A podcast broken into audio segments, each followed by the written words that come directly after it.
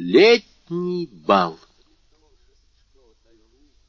Стояли самые жаркие июльские дни, когда в обычном течении времени настала в свой черед та суббота, на которую был назначен бал у Морсера. Было десять часов вечера. Могучие деревья графского сада отчетливо вырисовывались на фоне неба, по которому, открывая усыпанную звездами синеву, скользили последние тучи, остатки недавней грозы. Из зал нижнего этажа доносились звуки музыки и возгласы пар, кружившихся в вихре вальса, а сквозь решетчатые ставни вырывались яркие снопы света. В саду хлопотал десяток слуг, которым хозяйка дома, успокоенная тем, что погода все более прояснялась, только что отдала приказание накрыть там к ужину. До сих пор было неясно, подать ли ужин в столовой или под большим тентом на лужайке. Чудное синее небо, все усеянное звездами, разрешило вопрос в пользу лужайки. В аллеях сада по итальянскому обычаю зажигали разноцветные фонарики — а накрытый к ужину стол убирали цветами и свечами, как принято в странах, где хоть сколько-нибудь понимают роскошь стола, вид роскоши, который в законченной форме встречается реже всех остальных. В ту минуту, как графиня де Морсер, отдав последние распоряжения, снова вернулась в гостиной, комнаты стали наполняться гостями. Их привлекло не столько высокое положение графа, сколько очаровательное гостеприимство графини. Все заранее были уверены, что благодаря прекрасному вкусу Мерседес на этом бале будет немало такого, о чем можно потом рассказывать и чему при случае можно даже подражать. Госпожа Данглар которую глубоко встревожили описанные нами ранее события, не знала, ехать ли ей госпожа де Морсер, но утром ее карета встретилась с каретой Вильфора, Вильфор сделал знак, экипажи подъехали друг к другу, и, наклонившись к окну, королевский прокурор спросил, «Ведь вы будете у госпожи де Морсер?» «Нет», — отвечала госпожа Данглар, — «я себя очень плохо чувствую». «Напрасно», — возразил Вильфор, бросая на нее многозначительный взгляд. — Было бы очень важно, чтобы вас там видели. — Вы думаете? — спросила баронесса. — Я в этом убежден. В таком случае я буду. И кареты разъехались в разные стороны.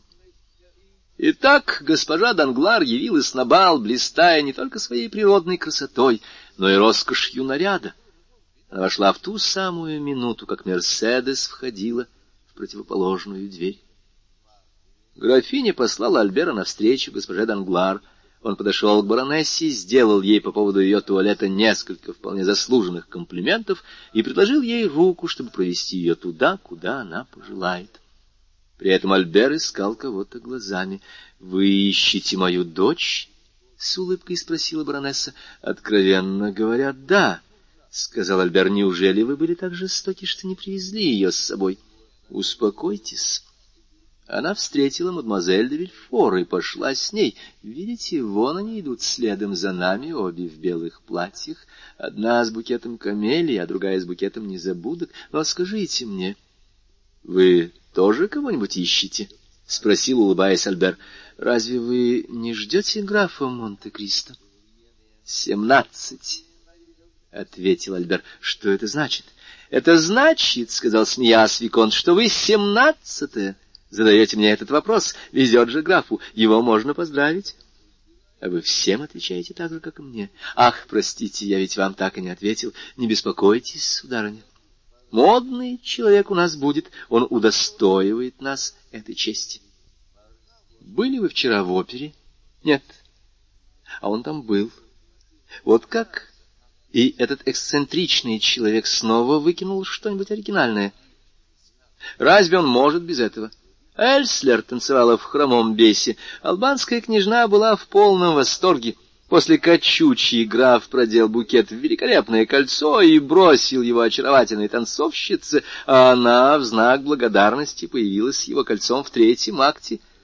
А его албанская княжна тоже приедет? Нет, вам придется отказаться от удовольствия ее видеть. Ее положение в доме графа недостаточно ясно. Послушайте, «Оставьте меня здесь и пойдите поздороваться с госпожой де Вильфор», — сказала баронесса. «Я вижу, что она умирает от желания поговорить с вами». Альбер поклонился госпоже Данглар и направился к госпоже де Вильфор, которая уже издали приготовилась заговорить с ним. «Держу пари», — прервал ее Альбер, — «что я знаю, что вы мне скажете». «Да неужели? Если я отгадаю, вы сознаетесь?» «Да». «Честное слово?» «Честное слово». Вы собираетесь меня спросить, здесь ли граф Монте-Кристо или приедет ли он? Вовсе нет. Сейчас меня интересует не он. Я хотела спросить, нет ли у вас известия от Франца? Да, вчера я получил от него письмо. И что он вам пишет? Что он выезжает одновременно с письмом. Отлично. Ну, а теперь о графе. Граф приедет, не беспокойтесь. Вы знаете, что его зовут не только Монте-Кристо? Нет, я этого не знал. Монте-Кристо — это название острова. А у него есть, кроме того, фамилия. Я никогда ее не слышал. Значит, я лучше осведомлена, чем вы. Его зовут Законы. Возможно. Он мальтиец. Тоже возможно. Сын судовладельца. Знаете, вам надо рассказать все это вслух. Вы имели бы огромный успех. Он служил в Индии разрабатывает серебряные рудники в Фессалии и приехал в Париж, чтобы открыть в отеле заведение минеральных вод. Ну и новости, честное слово, — сказал Морсер. — Вы мне разрешите их повторить? — Да, но понемножку, не все сразу, и не говорите, что они исходят от меня. — Почему? — Потому что это почти подслушанный секрет. — Чей? — Полиции. — Значит, об этом говорилось вчера вечером у префекта. Ведь вы понимаете, Париж взволновался при виде этой необычайной роскоши, и полиция навела справки, само собой. Не хватает только, чтобы графа арестовали за бродяжничество, ввиду того, что он слишком богат. По правде говоря, это вполне могло бы случиться, если бы сведения не оказались такими благоприятными. Бедный граф. А он знает о грозившей ему опасности? Не думаю. Ну, в таком случае следует предупредить его. Я непременно это сделаю, как только он приедет. В эту минуту к ним подошел красивый молодой брюнет с живыми глазами и почтительно поклонился госпоже де Вильфор. Альбер протянул ему руку. — Сударыня, — сказал Альбер, — имею честь представить вам Максимилиана Морреля, капитана Спаги, одного из наших славных, а главное храбрых офицеров — я уже имела удовольствие познакомиться с господином Моррелем в отеле у графа Монте-Кристо, — ответила госпожа де Вильфор, отворачиваясь с холодным видом.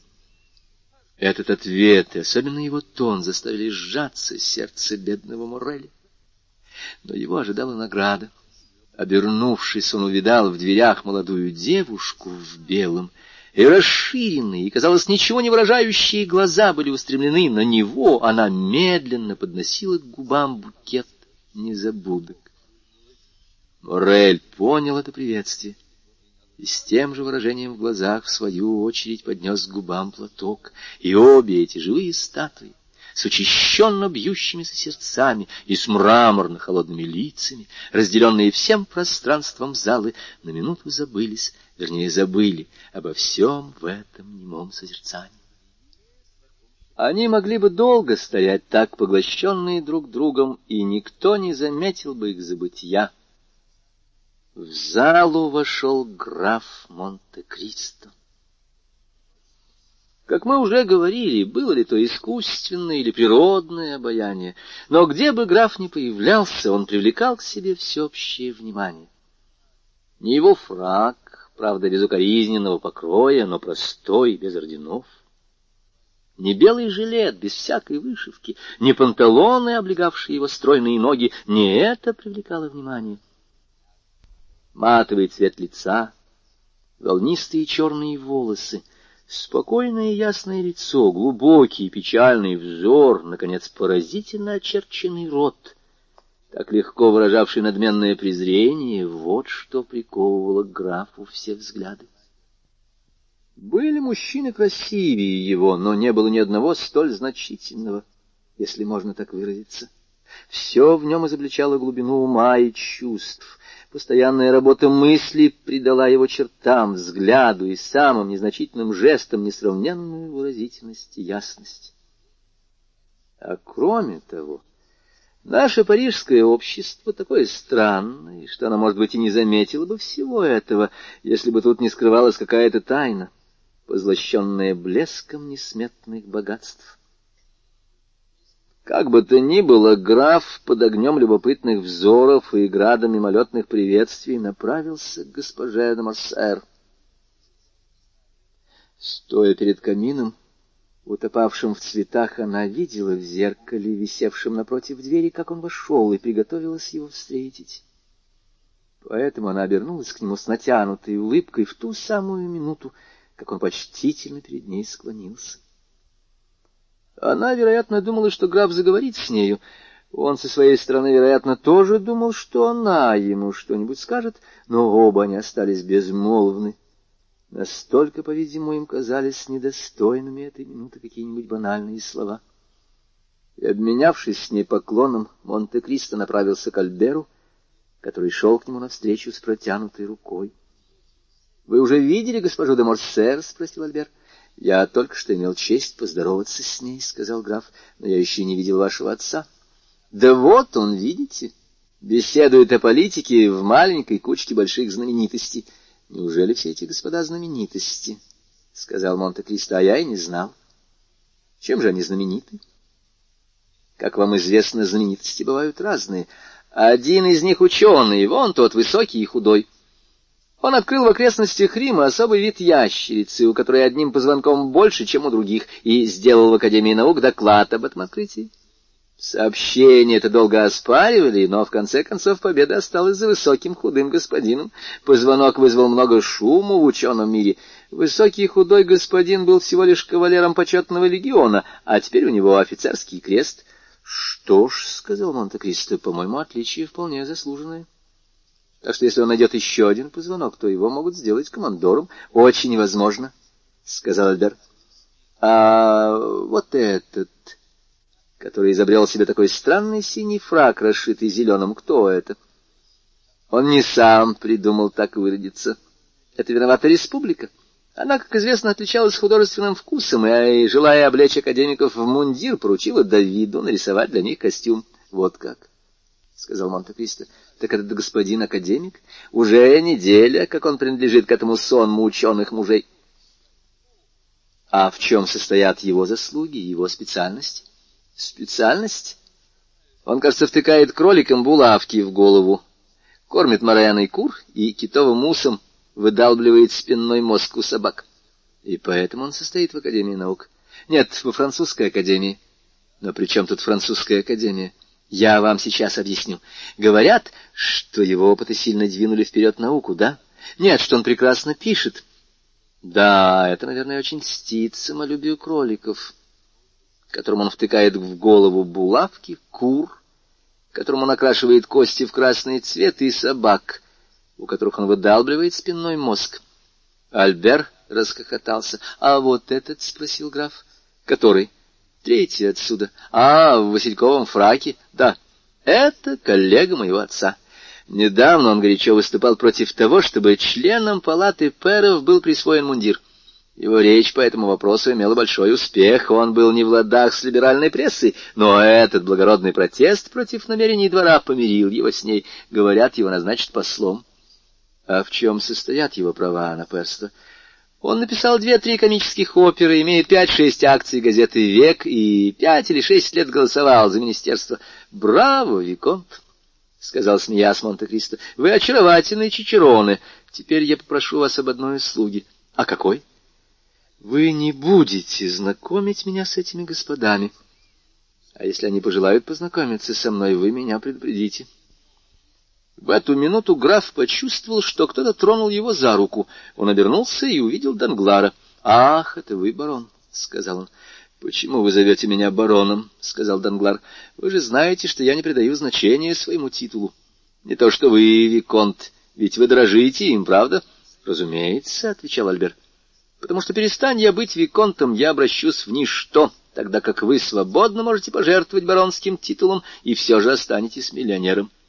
— Это, по-моему, наилучший титул при июльской монархии, — сказал Данглар. — К несчастью, — сказал Монте-Кристо, — миллионер не есть пожизненное звание, как барон, как пэр Франц или академик. Доказательством могут служить франкфуртские миллионеры Франк и Пульман, которые только что обанкротились. — Неужели? — сказал Данглар бледнее. — Да, мне сегодня вечером привез это известие курьер. У меня в их банке лежало что-то около миллиона, но меня вовремя предупредили, и я с месяц назад потребовал его выплаты. — Ах, черт! — сказал Данглар. — Они перевели на меня векселей на двести тысяч франков. Ну, так вы предупреждены, и их подпись стоит пять процентов. — Да, но я предупрежден слишком поздно, — сказал Данглар. — Я уже выплатил по их векселям. — Что ж, — сказал Монте-Кристо, — вот еще двести тысяч франков, которые последовали. — Ш-ш-ш! — прервал Данглар, — не говорите об этом. — Особенно при Кавальканте-младшем, — прибавил банкир, подойдя ближе к Монте-Кристо, и с улыбкой обернулся к стоявшему невдалеке молодому человеку. Альбер отошел от графа, чтобы переговорить со своей матерью. Данглар покинул его, чтобы поздороваться с Кавальканти, с сыном. Монте-Кристо на минуту остался один. Между тем духота становилась нестерпимой. Лакеи разносили по гостиным подносы, полные фруктов и мороженого. Монте-Кристо вытер платком лицо, влажное от пота, но отступил, когда мимо него проносили подносы, и не взял ничего прохладительного. Госпожа де Морсер ни на минуту не теряла Монте-Кристо из виду. Она видела, как мимо него пронесли поднос, до которого он не дотронулся. Она даже заметила, как он отодвинулся. — Альбер, — сказала она, — обратил ты внимание на одну вещь. — На что именно? — Граф ни разу не принял приглашение на обед к твоему отцу. — Да, но он приехал ко мне завтракать, и этот завтрак был его вступлением в свет. — У тебя это не то же, что у графа де Морсер, — прошептал Мерседес. — Но я слежу за ним с той минуты, как он сюда вошел. И что же? Он до сих пор ни к чему не притронулся. — Граф очень воздержанный человек. Мерседес печально улыбнулся. Подойди к нему. И когда мимо понесут поднос, попроси его взять что-нибудь. Зачем это, матушка? Доставь мне это удовольствие, Альбер, — сказала Мерседес. Альбер поцеловал матери руку и подошел к графу. Мимо них пронесли поднос. Госпожа де видела, как Альбер настойчиво угощал графа, даже взял блюдце с мороженым и предложил ему — но тот упорно отказывался. Альбер вернулся к матери. Графиня была очень бледна. — Вот видишь, — сказала она. — Он отказался? — Да, но почему это вас огорчает? Знаешь, Альбер, женщины ведь странные создания. Мне было бы приятно, если бы граф съел что-нибудь в моем доме, хотя бы только зернышко граната. Впрочем, может быть, ему не нравится французская еда — может быть, у него какие-то особенные вкусы? Да нет же! В Италии он ел все, что угодно. Вероятно, ему не здоровится сегодня. А потом, — сказала графиня, — раз он всю жизнь провел в жарких странах, он, может быть, не так страдает от жары, как мы. Не думаю. Он жаловался на духоту и спрашивал, почему, если уж открыли окна, не открыли заодно и ставни. В самом деле, — сказал Мерседес, — у меня есть способ удостовериться, нарочно ли он от всего отказывается. И она вышла из гостиной. Через минуту ставни распахнулись. Сквозь кусты жасмина и ломоноса, растущие под окнами, можно было видеть весь сад, освещенный фонариками и накрытый стол под тентом. Танцоры и танцорки, игроки и беседующие радостно вскрикнули. Их легкие с наслаждением впивали свежий воздух широкими потоками, врывавшийся в комнату. В ту же минуту вновь появилась Мерседес, бледнее прежнего, но с тем же решительным лицом, какое у нее иногда бывало. Она направилась прямо к той группе, которая окружала ее мужа. — Не удерживайте здесь наших гостей, граф! —— сказала она, — если они не играют в карты, то им, наверное, будет приятно подышать воздухом в саду. Гораздо приятнее, чем задыхаться в комнатах. Сударыня, — сказал галантный старый генерал, который в 1809 году распевал «Отправимся в Сирию, одни мы в сад не пойдем». «Хорошо», — сказал Мерседес, — «в таком случае я подам вам пример». И, обернувшись к Монте-Кристо, она сказала, «Сделайте мне честь, граф, и предложите мне руку». Граф чуть не пошатнулся от этих простых слов. Потом он пристально посмотрел на Мерседес. Это был только миг, быстрый, как молния. Но графине показалось, что он длился в вечность. Так много мыслей вложил Монте-Кристо в один этот взгляд. Он предложил графине руку, она оперлась на нее, вернее, едва коснулась ее своей маленькой рукой, и они сошли вниз по одной из каменных лестниц крыльца, окаймленной рододендронами и камелиями. Следом за ними, а также и по другой лестнице, с радостными возгласами, устремились человек двадцать, желающих погулять по саду. Хлеб и соль Госпожа де Морсер прошла со своим спутником под зеленые своды липовой аллеи, которая вела к теплице. В гостиной было слишком жарко, не правда ли, граф? — сказала она. — Да, сударыня, и ваша мысль открыть все двери и ставни — прекрасные мысли. Говоря эти слова, граф заметил, что рука Мерседес дрожит. — вам не будет холодно в этом легком платье с одним только газовым шарфом на плечах? — спросил он. — Знаете, куда я вас веду? — спросила графиня, не отвечая на вопрос. — Нет, сударыня, — ответил Монте-Кристо, — но, как видите, я не противлюсь к оранжерее, что виднеется там, в конце этой аллеи. Граф вопросительно взглянул на Мерседес, но она молча шла дальше, и Монте-Кристо тоже молчал. Они дошли до теплицы, полной превосходных плодов, которые к началу июля уже достигли зрелости в этой температуре, рассчитанной на то, чтобы заменить солнечное тепло, такое редкое у нас. Графиня отпустила руку Монте-Кристо, и, подойдя к виноградной лозе, сорвала гроздь муската. — Возьмите, граф, — сказала она с такой печальной улыбкой, что, казалось, на глазах у нее готовы выступить слезы. — Я знаю, наш французский виноград не выдерживает сравнения с вашим, сицилианским или кипрским, но вы, надеюсь, будете снисходительны к нашему бедному северному солнцу. Граф поклонился и отступил на шаг. — Вы мне отказываете? —— сказала Мерседес дрогнувшим голосом. — Сударыня, — отвечал Монте-Кристо, — я смиренно прошу у вас прощения, но я никогда не ем муската. Мерседес со вздохом уронила кисть. На соседней шпалере висел чудесный персик, выращенный, как виноградная лоза, в искусственном тепле оранжереи. Мерседес подошла к бархатистому плоду и сорвала его. — Тогда возьмите этот персик, — сказала она. — но граф снова повторил жест отказа. — Как? Опять, — сказала она с таким отчаянием в голосе, словно подавляя рыдание, — право мне не везет. Последовало долгое молчание. Персик вслед за гроздью упал на песок. — Знаете, граф, — сказала, наконец, Мерседес с мольбой, глядя на Монте-Кристо, — есть такой трогательный арабский обычай — те, что вкусили под одной кровлей хлеба и соли, становятся навеки друзьями. — Я это знаю, сударыня, — ответил граф. — Но мы во Франции, а не в Аравии. А во Франции не существует вечной дружбы, так же, как и обычай делить хлеб и соль. Но все-таки... — сказала графиня, дрожа и глядя прямо в глаза Монте-Кристо, и почти судорожно схватила обеими руками его руку. — Все-таки мы друзья, не правда ли? Вся кровь прихлынула к сердцу графа, побледневшего, как смерть. Затем бросилась ему в лицо и на несколько секунд заволокла его глаза туманом, как бывает с человеком, у которого кружится голова. — Разумеется, сударыня отвечал он. Почему бы нам и не быть друзьями? Этот тон был так далек от того, чего жаждал Мерседес, что она отвернулась со вздохом, более похожим на стон.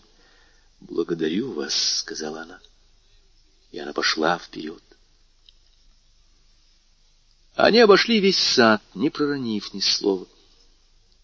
«Граф», — начала вдруг Мерседес после десятиминутной молчаливой прогулки, — «правда ли, что вы много видели, много путешествовали, много страдали?»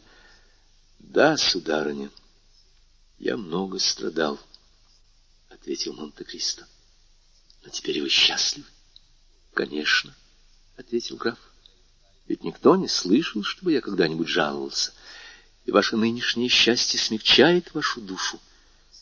Мое нынешнее счастье равно моим прошлым несчастьям. Вы не женаты?» «Женат», — вздрогнув, переспросил Монте-Кристо. «Кто мог вам это сказать?» «Никто не говорил. Но вас несколько раз видели в опере с молодой и очень красивой женщиной. Это невольница, которую я купил в Константинополе, дочь князя, которая стала моей дочерью, потому что на всем свете у меня нет ни одного близкого человека. Значит, вы живете одиноко? Одиноко.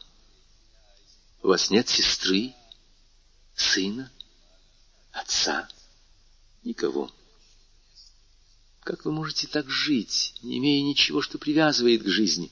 — это произошло не по моей вине, сударыня. Когда я жил на Мальте, я любил одну девушку и должен был на ней жениться, но налетела война и умчала меня от нее, как вихрь. Я думал, что она достаточно любит меня, чтобы ждать, чтобы остаться верной даже моей могиле. Когда я вернулся, она была уже замужем, это обычная история каждого мужчины старше двадцати лет.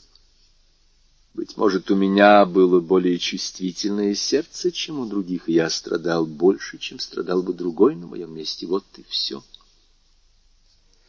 Графиня приостановилась, словно ей не хватило дыхания.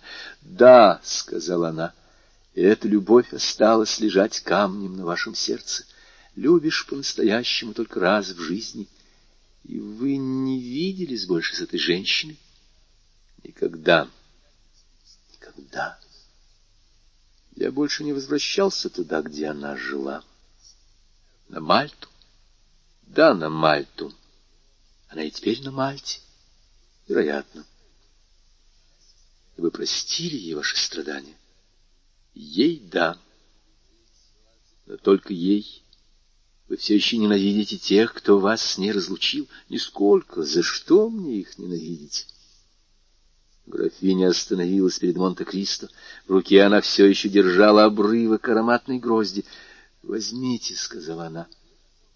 «Я никогда не ем муската, сударыня», — ответил Монте-Кристо, как будто между ними не было никакого разговора на эту тему.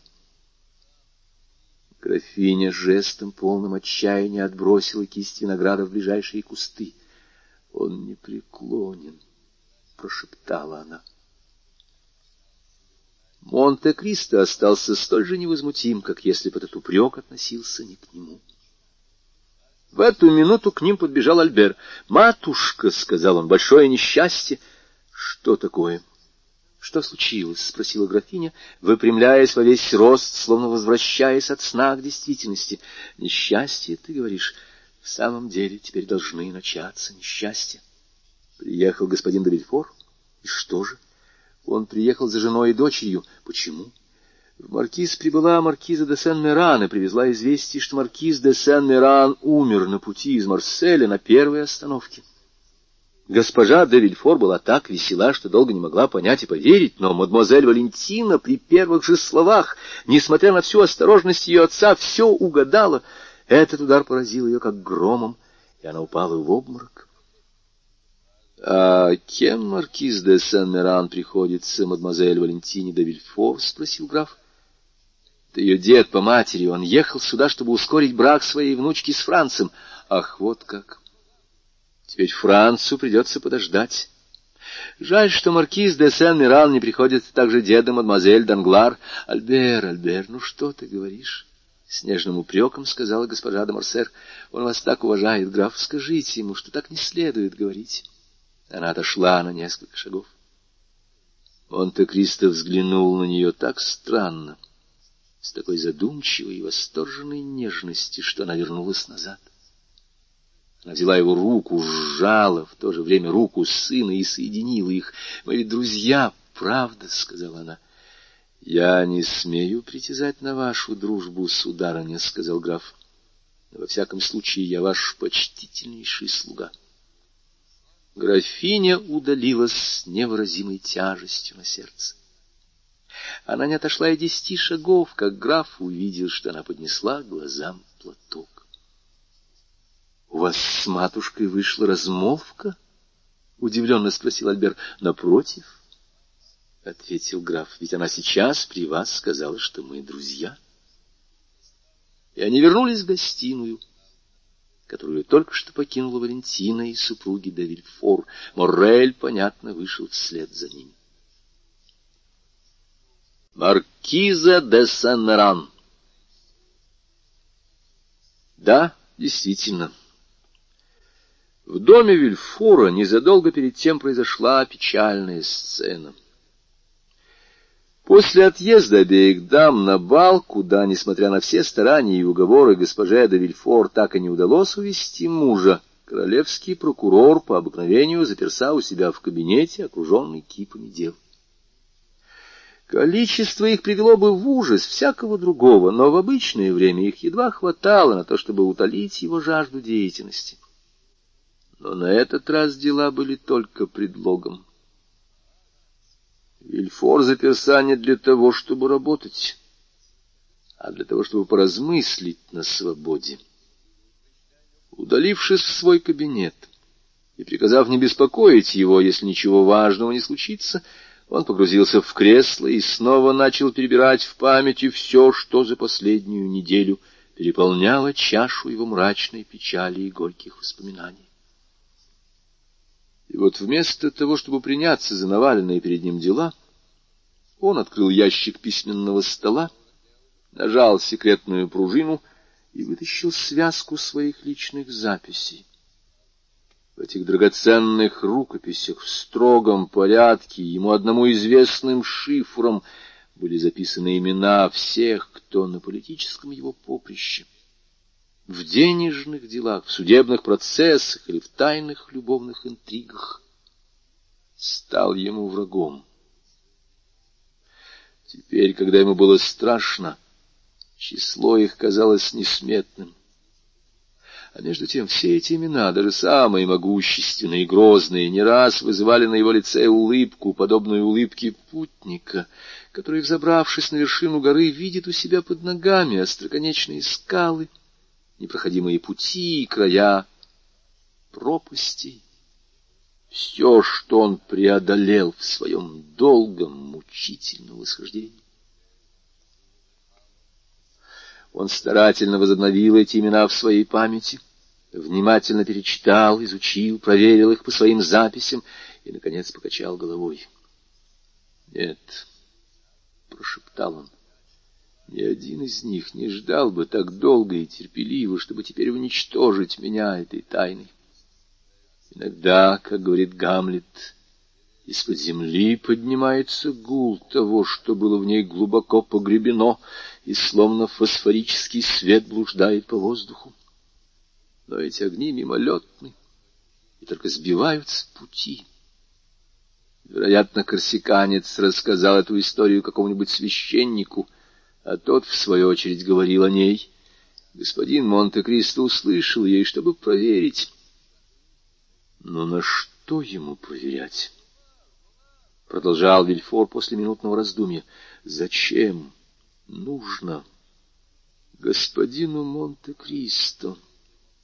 Господину Законно, сыну мальтийского арматора, владельцу серебряных рудников Фессалии, впервые приехавшему во Францию проверять такой темный, таинственный и бесполезный факт. Из всего, что рассказали мне аббат Бузони, этот лорд Уилмор, друг и не друг, для меня ясно, очевидно и несомненно одно. Ни в какое время, ни в каком случае, ни при каких обстоятельствах у меня не могло быть с ним ничего общего. Но Вильфор повторял себе все это, сам не веря своим словам. Страшнее всего для него было не само разоблачение, потому что он мог отрицать, а то и ответить, его мало беспокоило это «Мене текел фарес» кровавыми буквами, внезапно возникшие на стене. Он мучительно хотел узнать, кому принадлежит рука, начертавшая эти слова. Ту минуту, когда он пытался себя успокоить, и когда вместо того политического будущего, которое ему порой рисовалось в честолюбивых мечтах, он, чтобы не разбудить этого так долго спавшего врага, подумывал о будущем, ограниченном семейными радостями. Во дворе раздался стук колес. Затем на лестнице послышались медленные старческие шаги, потом рыдания и горестные возгласы, которые так удаются прислуге, когда она хочет показать сочувствие своим господам. Он поспешно отпер дверь кабинета, и почти сейчас же к нему без доклада вошла старая дама с шалью и шляпой в руке. Ее седые волосы обрамляли лоб матовый, как пожелтевшая слоновая кость, а глаза, которые время окружило глубокими морщинами, опухли от слез. «О, какое несчастье!» — произнесла она. «Какое несчастье!» Я не переживу. Нет, конечно, я этого не переживу.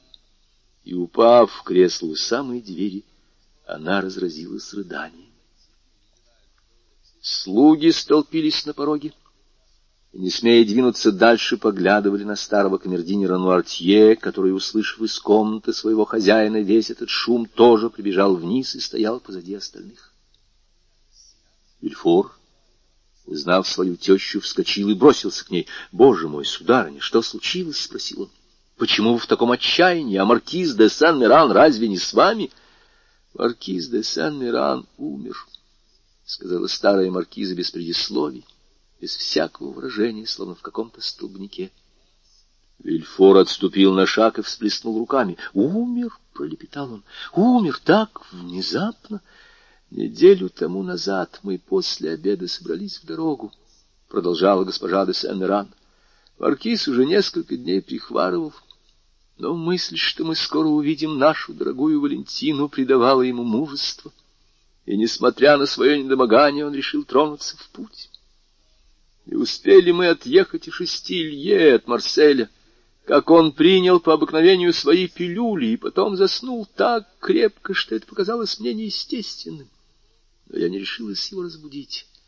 Вдруг я увидела, что лицо его побагровело, и жилы на висках как-то особенно вздулись. Все же я не стала его будить. Наступила ночь, и ничто уже не было видно. Вскоре он глухо, отчаянно вскрикнул, словно ему стало больно во сне, и голова его резко откинулась назад. Я крикнула камердинера, велела кучеру остановиться и стала будить маркиза поднесла к его носу флакон с солью, но все было кончено, он был мертв. Я доехала до Экса, сидя рядом с его телом. Вильфур стоял и слушал пораженный. Вы, конечно, сейчас же позвали доктора? Немедленно. Но я уже сказала вам, это был конец. Разумеется. Но доктор, по крайней мере, определил, от какой болезни скончался бедный маркиз. О, Господи! Конечно, он сказал мне, — Очевидно, это был апоплексический удар. Что же вы сделали? Господин де Сан-Миран всегда говорил, что если он умрет не в Париже, его тело должно быть перевезено в семейный склеп. Я велел его положить в свинцовый гроб, и лишь на несколько дней опередил его. — Бедная матушка, — сказал Вильфов, — такие хлопоты после такого потрясения и в вашем возрасте. — Бог дал мне силы вынести это. Впрочем, мой муж сделал бы для меня то же, что я сделала для него. Но с тех пор, как я его там оставила, мне все кажется, что я лишилась рассудка. Я больше не могу плакать. Правда, люди говорят, что в мои годы уже не бывает слез. Но мне кажется, пока страдаешь, до тех пор должны быть и слезы. А где Валентина? Ведь мы сюда ехали ради нее. Я хочу видеть Валентину. Вильфор понимал, как жестоко было бы сказать, что Валентина на балу. Он просто ответил, что ее нет дома, что она вышла вместе с мачехой, и что ей сейчас же дадут знать. «Сию же минуту, сию же минуту, умоляю вас», — сказала старая маркиза.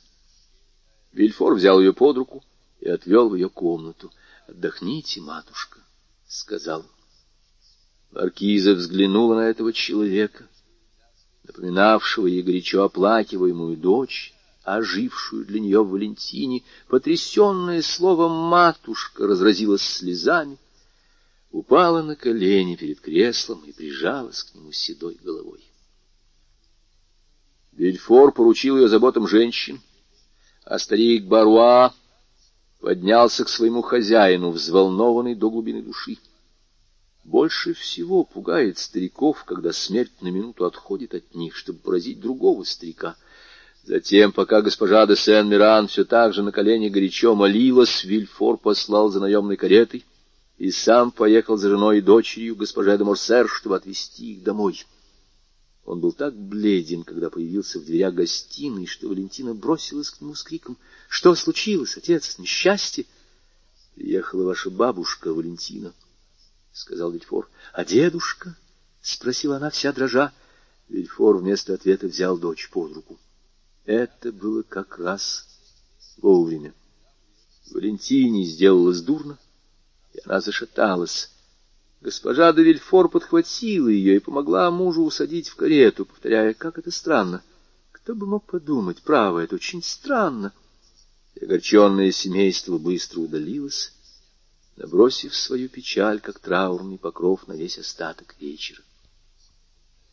Внизу лестницы Валентина встретила поджидавшего ее Баруа. — Господин Нортье желает вас видеть сегодня, — тихо сказал он ей. — Скажите ему, что я зайду к нему, как только повидаюсь с бабушкой, — сказала Валентина. Своим чутким сердцем она поняла, что госпожа де Сен-Миран всех более нуждалась в ней в этот час. Валентина нашла свою бабушку в постели. Безмолвные ласки, скорбь, переполняющие сердце, прерывистые вздохи, жгучие слезы — вот единственные подробности этого свидания. При нем присутствовала под руку со своим мужем госпожа де Вильфор, полная почтительного сочувствия, по крайней мере, наружного к бедной вдове. Спустя некоторое время она наклонилась к уху мужа. «Если позволите, — сказала она, — мне лучше уйти, потому что мой вид, кажется, еще более огорчает вашу тещу». Госпожа де Сен-Миран услышала ее слова. «Да-да», — шепнула она Валентине, — «пусть она уходит, но ты останься, останься непременно». Госпожа де Вильфор удалилась, и Валентина осталась одна у постели своей бабушки — так как королевский прокурор, удрученный этой неожиданной смертью, вышел вместе с женой. Между тем Баруа вернулся наверх к господину Нуартье. Тот слышал поднявшийся в доме шум, и, как мы уже сказали, послал старого слугу узнать, в чем дело. По его возвращении взгляд старика, такой живой, а главное, такой разумный, вопросительно остановился на посланном. — Случилось большое несчастье, сударь, — сказал Баруа. Госпожа де Сен-Миран приехала одна, а муж ее скончался. Сен-Миран и Нуартье никогда не были особенно дружны. Но известно, какое впечатление производит на всякого старика весть о смерти сверстника. Нуартье замер, как человек, удрученный горем или погруженный в свои мысли. Затем он закрыл один глаз. «Мадемуазель Валентину?» — спросил Баруа. Но Артье сделал знак, что да, она на балу. Вы ведь знаете, она еще приходила к вам проститься в бальном платье. Но Артье снова закрыл левый глаз. Вы хотите ее видеть? Но Артье подтвердил это. За ней, наверное, сейчас поедут госпоже де Морсер. Я подожду ее возвращения, прошу ее пройти к вам, так? — Да, — ответил паралитик. Баруа подстерег Валентину, и, как мы уже видели, лишь только она вернулась, сообщил ей о желании деда. Поэтому Валентина поднялась к Нуартье, как только вышла от госпожи де Сен-Миран, которая, как ни была взволнована, в конце концов, сраженной усталостью, уснула беспокойным сном. К ее изголовью придвинули столик, на который поставили графин с оранжадом и обычное питье и стакан. Затем, как мы уже сказали, Валентина оставила спящую маркизу и поднялась к Нуартье. Валентина поцеловала деда, а он посмотрел на нее так нежно, что из глаз у нее снова брызнули слезы, которые она считала уже иссякшими. Старик настойчиво смотрел на нее. «Да, да», — сказала Валентина. «Ты хочешь сказать, что у меня еще остался добрый дедушка, правда?» Старик показал, что именно это он и хотел выразить своим взглядом. «Да, это большое счастье», — продолжала Валентина, — «что бы со мной было иначе, Господи?» Был уже час ночи. Боруа, которому хотелось спать, заметил, что после такого горестного вечера всем необходим покой. Старик не захотел сказать, что его покой состоит в том, чтобы видеть свое дитя. Он простился с Валентиной которая действительно от утомления и горя еле стояла на ногах. А следующий день, придя к бабушке, Валентина застала ее в постели. Лихорадка не утихала. Напротив, глаза старой маркизы горели мрачным огнем, и она была, видимо, охвачена сильным нервным возбуждением. — Что с вами, бабушка, вам хуже? — воскликнула Валентина, заметив ее состояние. — Нет, дитя мое, нет. —— сказала госпожа де Сен-Миран, — но я очень ждала тебя. Я хочу послать за твоим отцом. — За отцом? — спросила обеспокоенная Валентина. — Да, мне надо с ним поговорить. Валентина не посмела противоречить желанию бабушки, да и не знала, чем оно вызвано. Через минуту в комнату вошел Вильфор. — Сударь, — начала без всяких околичностей госпожа де Сен-Миран, словно опасаясь, что у нее не хватит времени — вы мне писали, что намерены выдать нашу девочку замуж. — Да, сударыня, — отвечал Вильфор. — Это даже уже не намерение, это дело решенное. Вашего будущего зятя зовут Франц де Спине. — Да, сударыня. Его отец был генерал де Спине, наш единомышленник. Его, кажется, убили за несколько дней до того, как узурпатор вернулся с Эльбы. Совершенно верно. Его не смущает женитьба на внучке Якобинца. — Наши политические разногласия, к счастью, прекратились, — сказал Вильфор. Франц де Спине был почти младенец, когда умер его отец. Он очень мало знает господина Нуартье, и встретиться с ним, если и без удовольствия, то во всяком случае равнодушно. Это приличная партия. Во всех отношениях. И этот молодой человек пользуется всеобщим уважением — он хорошо воспитан. Это один из самых достойных людей, которых я знаю. В продолжении всего этого разговора Валентина не проронила ни слова. В таком случае, сударь, после краткого размышления сказала госпожа де Сен-Миран, вам надо поторопиться, потому что мне недолго осталось жить. — Вам, сударыня, вам, бабушка! — воскликнули в один голос Вильфор и Валентина. — Я знаю, что говорю, — продолжала маркиза. Вы должны поспешить, чтобы хоть бабушка могла благословить ее брак, раз у нее нет матери. Я одна у нее осталась со стороны моей бедной Рене, которую вы так скоро забыли, сударь. — Вы забываете, сударыня, — сказал Бельфор, — что этой бедной девочке была нужна мать. Мачеха никогда не заменит матери, сударь. Но это к делу не относится. Мы говорим о Валентине, оставим мертвых в покое. Маркиза говорила все это с такой быстротой и таким голосом, что ее речь становилась похожа на бред. — Ваше желание будет исполнено, сударыня, — сказал Вильфор, — тем более, что оно вполне совпадает с моим, и как только приедет господин Доспине... — Но бабушка, — сказала Валентина, — так не принято, ведь у нас траур, и неужели вы хотите, чтобы я вышла замуж при таких печальных предзнаменованиях? — Дитя мое! — быстро прервала старуха. — Не говори об этом. — эти банальности только мешают слабым душам прочно строить свое будущее.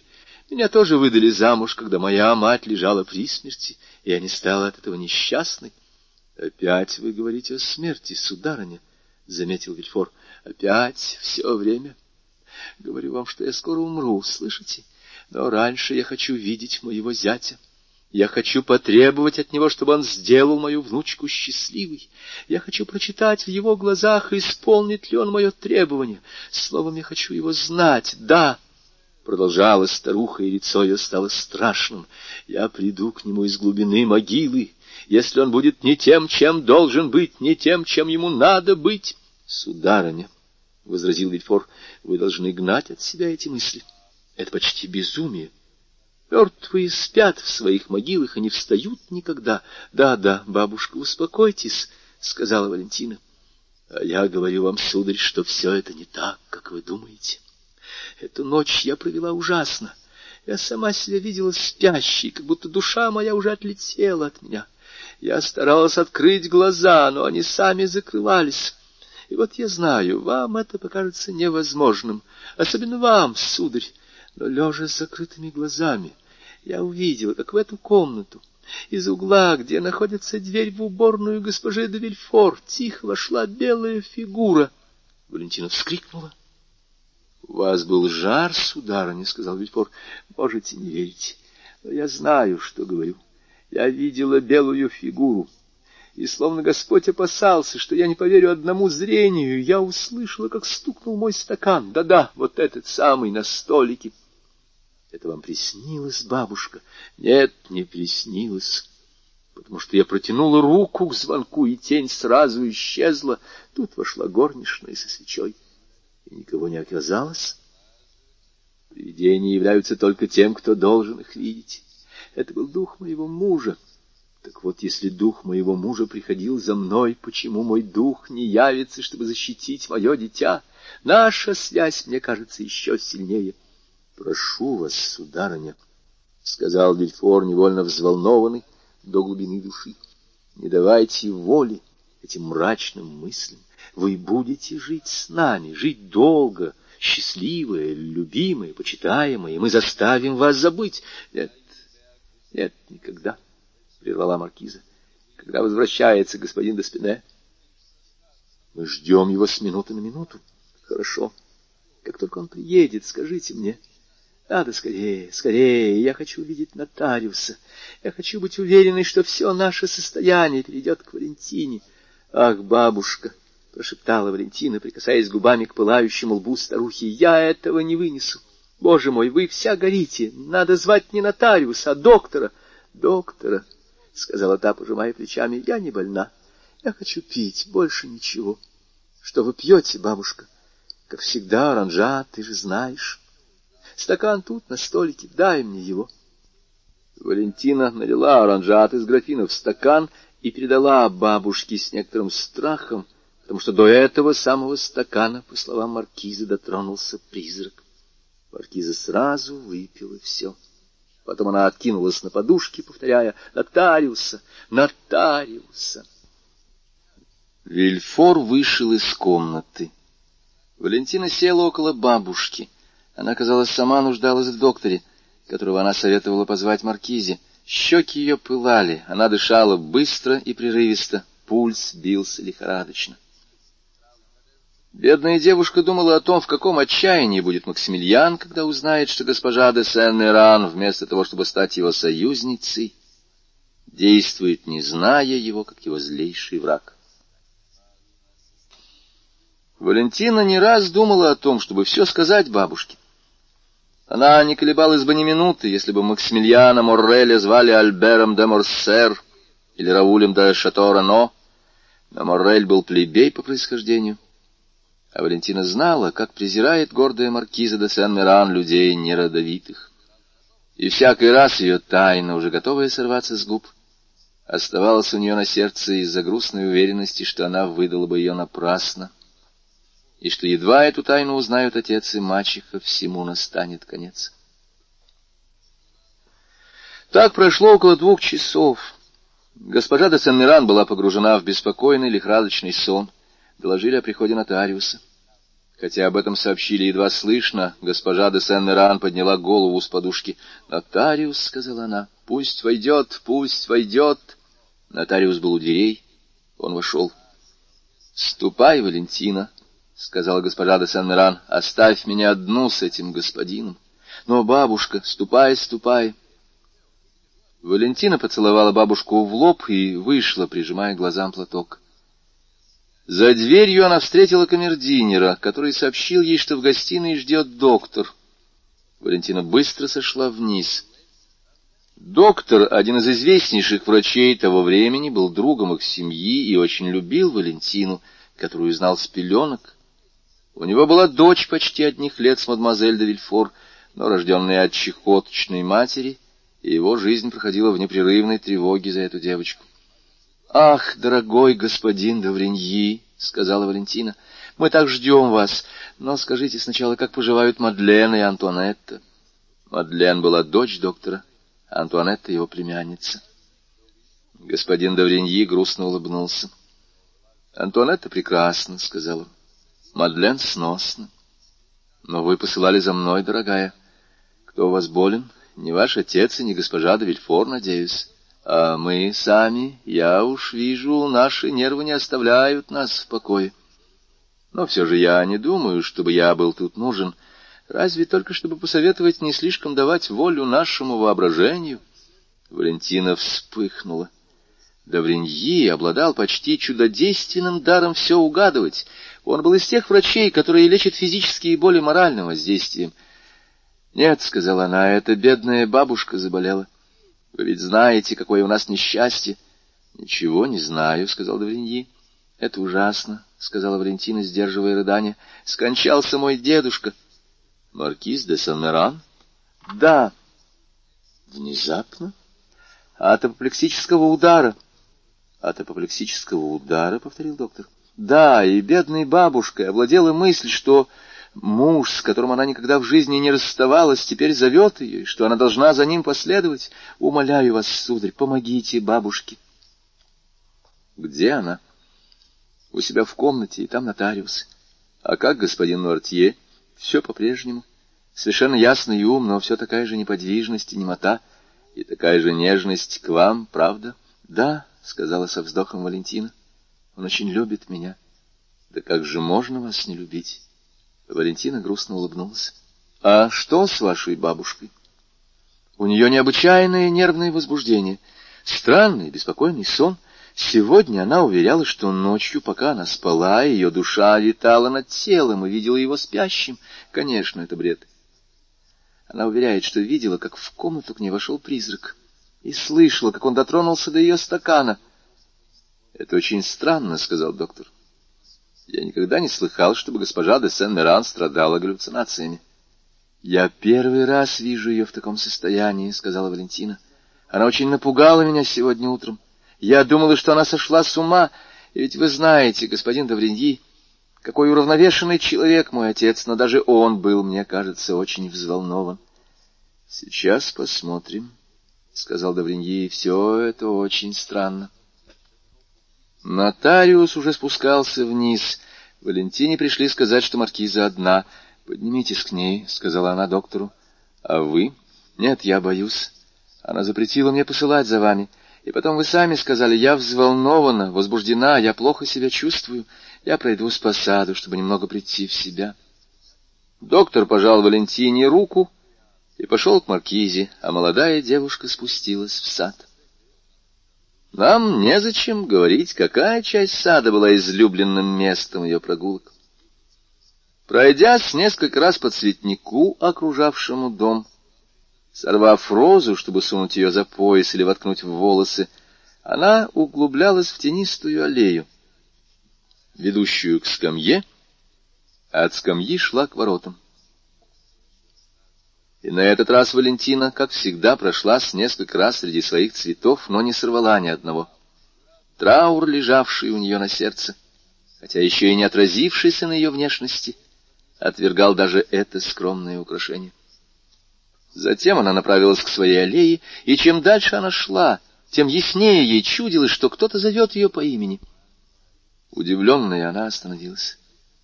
Тогда она ясно расслышала зов и узнала голос Максимилиана.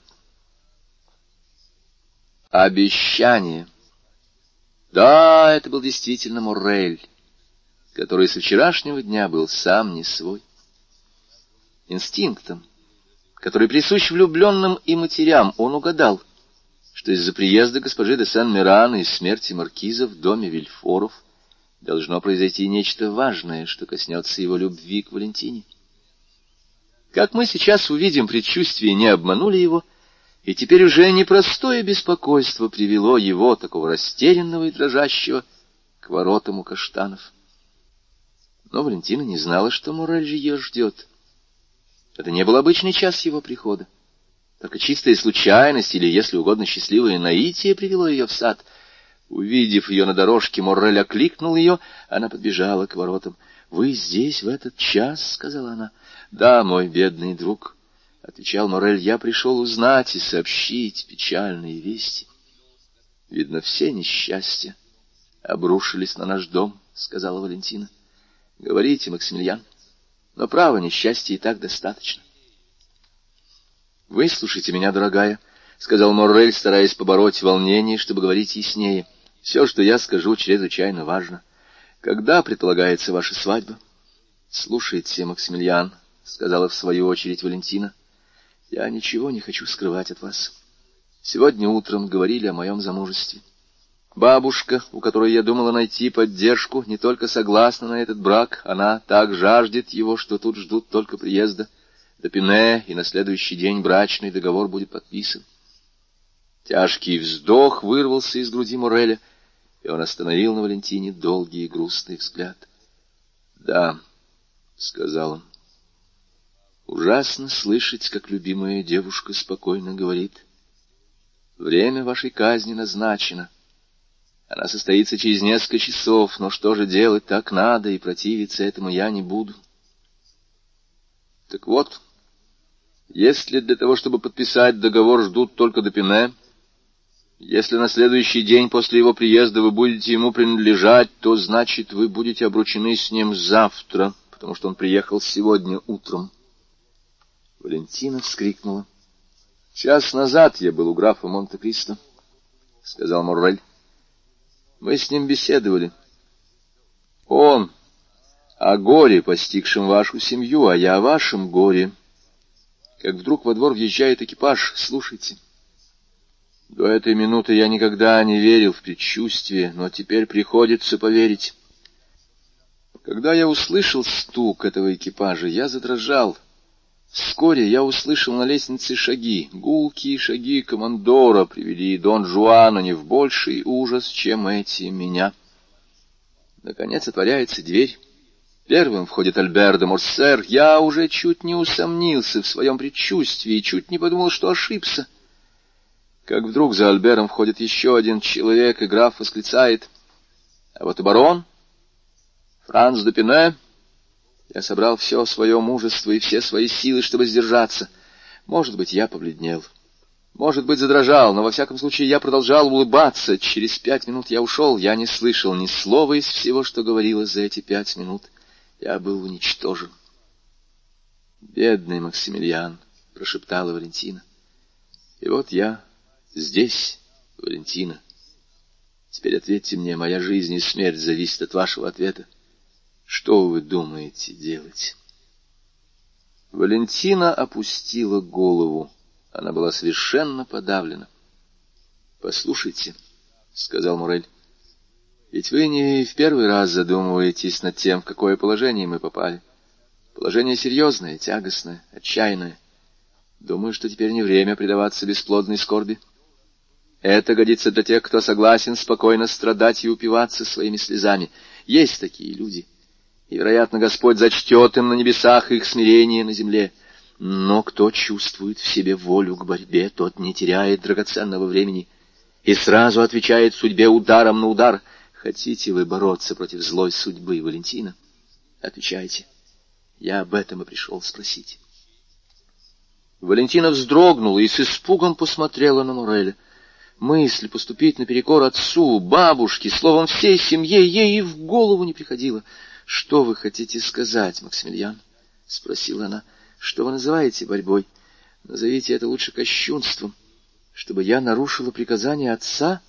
Волю умирающей бабушки? Нет, это невозможно. Морель вздрогнул. У вас слишком благородное сердце, чтобы не понять меня, и вы так хорошо понимаете, милый Максимилиан, что вы молчите.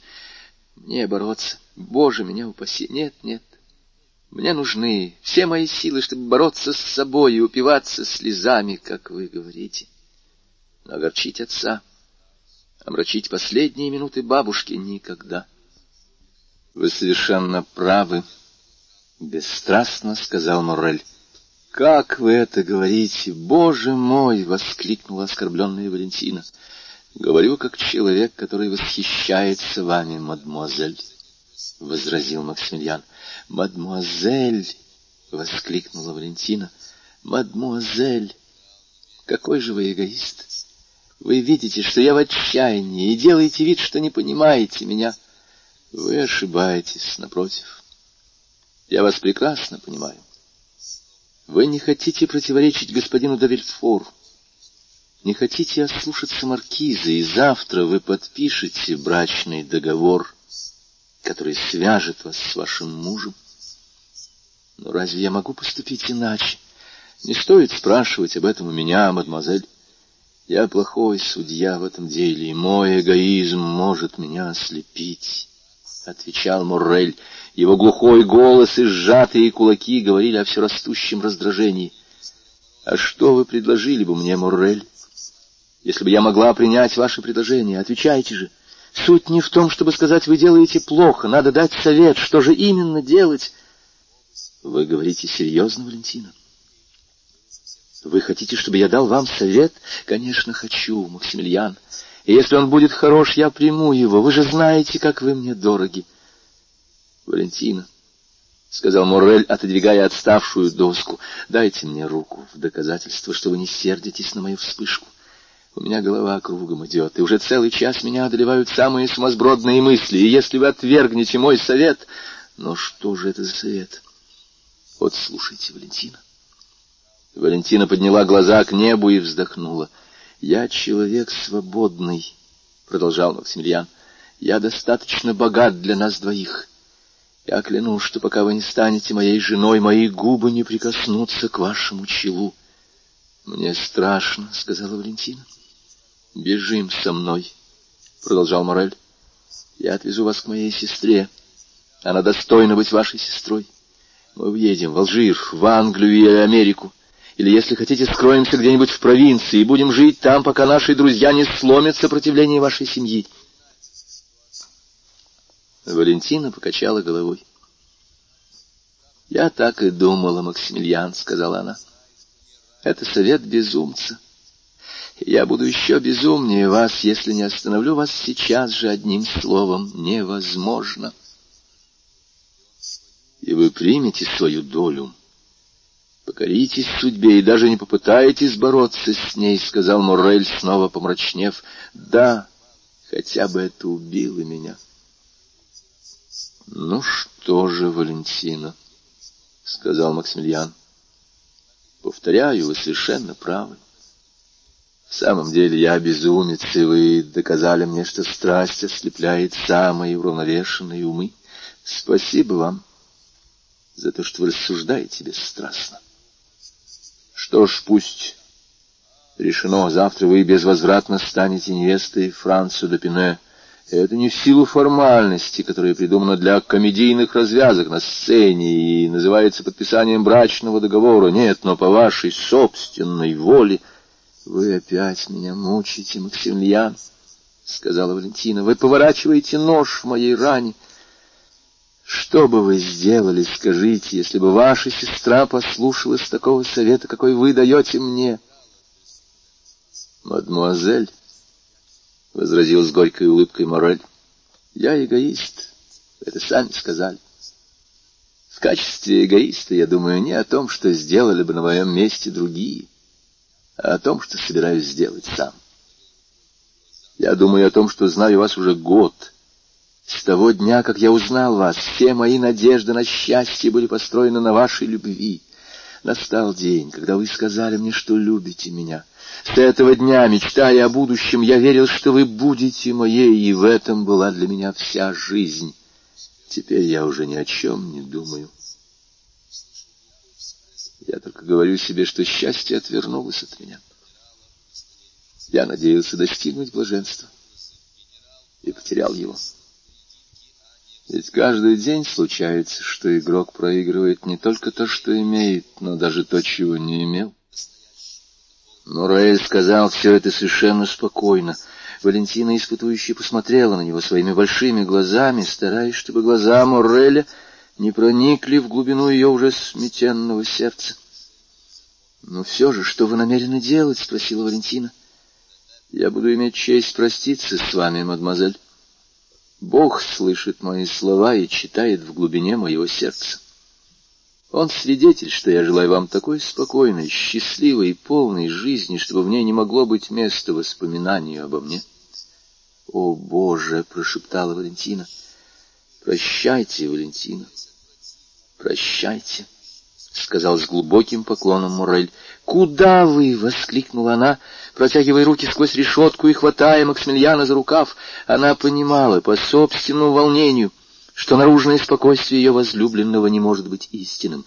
Куда вы идете? Я позабочусь о том, чтобы не вносить новых неприятностей в вашу семью. И подам пример того, как должен вести себя честный и преданный человек, оказавшись в таком положении. Скажите мне, что вы хотите сделать? Моррель грустно улыбнулся.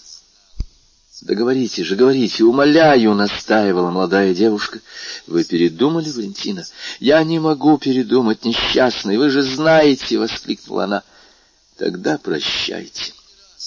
Валентина стала трясти решетку с такой силой, какой от нее нельзя было ожидать. А так как Мурель продолжал удаляться, она протянула к нему руки и, ломая их, воскликнула, «Что вы хотите сделать? Я хочу знать, куда вы идете!» «О, будьте спокойны», — сказал Максимилиан, приостанавливаясь. «Я не намерен возлагать на другого человека ответственность за свою злую судьбу. Другой стал бы грозить вам, что пойдет к Допине, вызовет его на дуэль, будет с ним драться. Это безумие. При чем тут Допине?» Сегодня утром он видел меня впервые, он уже забыл, что видел меня. Он даже не знал о моем существовании, когда между вашими семьями было решено, что вы будете принадлежать друг другу.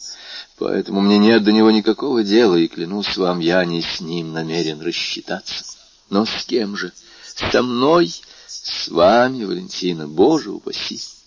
Женщина священна, женщина, которую любишь, вдвойне священна. Значит, самим собой безумный. Я ведь сам во всем виноват, — сказал Морель. Максимилиан, — позвала Валентина, — идите сюда, я требую. Максимилиан, улыбаясь своей мягкой улыбкой, подошел ближе. Не будь он так бледен, можно было бы подумать, что с ним ничего не произошло. «Слушайте, что я вам скажу, милая, дорогая Валентина», — сказал он своим мелодичным и задушевным голосом. «Такие люди, как мы с вами, — у которых никогда не было ни одной мысли, заставляющей краснеть перед людьми и перед родными, и перед Богом, такие люди могут читать друг у друга в сердце, как в открытой книге. Я не персонаж романа, не меланхолический герой, я не изображаю из себя ни Манфреда, ни Антони. Но без лишних слов, без уверений, без клятв. Я отдал свою жизнь вам. Вы уходите от меня, и вы правы. Я вам уже это сказал, и теперь повторяю. Но как бы то ни было, вы уходите от меня, и жизнь моя кончилась. Раз вы от меня уходите, Валентина, я остаюсь один на свете. Моя сестра счастлива в своем замужестве, ее муж мне только зять, то есть человек, который связан со мной только общественными условностями. Стал быть, никому на свете больше не нужна моя теперь бесполезная жизнь. Вот что я сделаю. До той секунды, пока вы не повенчаетесь, я буду ждать. Я не хочу упустить даже тени тех непредвиденных обстоятельств, которыми иногда играет случай, ведь в самом деле за это время Франц Дупине может умереть, или в минуту, когда вы будете подходить к алтарю, в алтарь может ударить молния. Осужденному на смерть все кажется возможным, даже чудо, когда речь идет о его спасении. Так вот, я буду ждать до последней минуты. А когда мое несчастье свершится, непоправимое, безнадежное, Я напишу конфиденциальное письмо зятю и другое префекту полиции, поставлю их в известность о своем намерении, и где-нибудь в лесу, на краю рва, на берегу какой-нибудь реки я застрелюсь. Это также верно, как то, что я сын самого честного человека, когда-либо жившего во Франции. Конвульсивная дрожь потрясла все тело Валентины. Она отпустила решетку, за которую держалась. Ее руки безжизненно повисли, и две крупные слезы скатились по ее щекам. Моррель стоял перед ней мрачный и решительный. — Жальтесь, жальтесь, — сказала она, — вы не покончите с собой, ведь нет. — Клянусь честью покончу, — сказал Максимилиан, — но не все ли вам равно? Вы исполните свой долг, и ваша совесть будет чиста. Валентина упала на колени, прижав руки к груди. Сердце ее разрывалось. «Максимилиан», — сказала она, — «мой друг, мой брат на земле, мой истинный супруг в небесах, умоляю тебя, сделай, как я, живи, страдая. Может быть, настанет день, когда мы соединимся». «Прощайте, Валентина», — повторил Муррель. «Боже мой!» — сказала Валентина с неизъяснимым выражением, подняв руки к небу. Ты видишь, я сделала все, что могла, чтобы остаться покорной дочерью.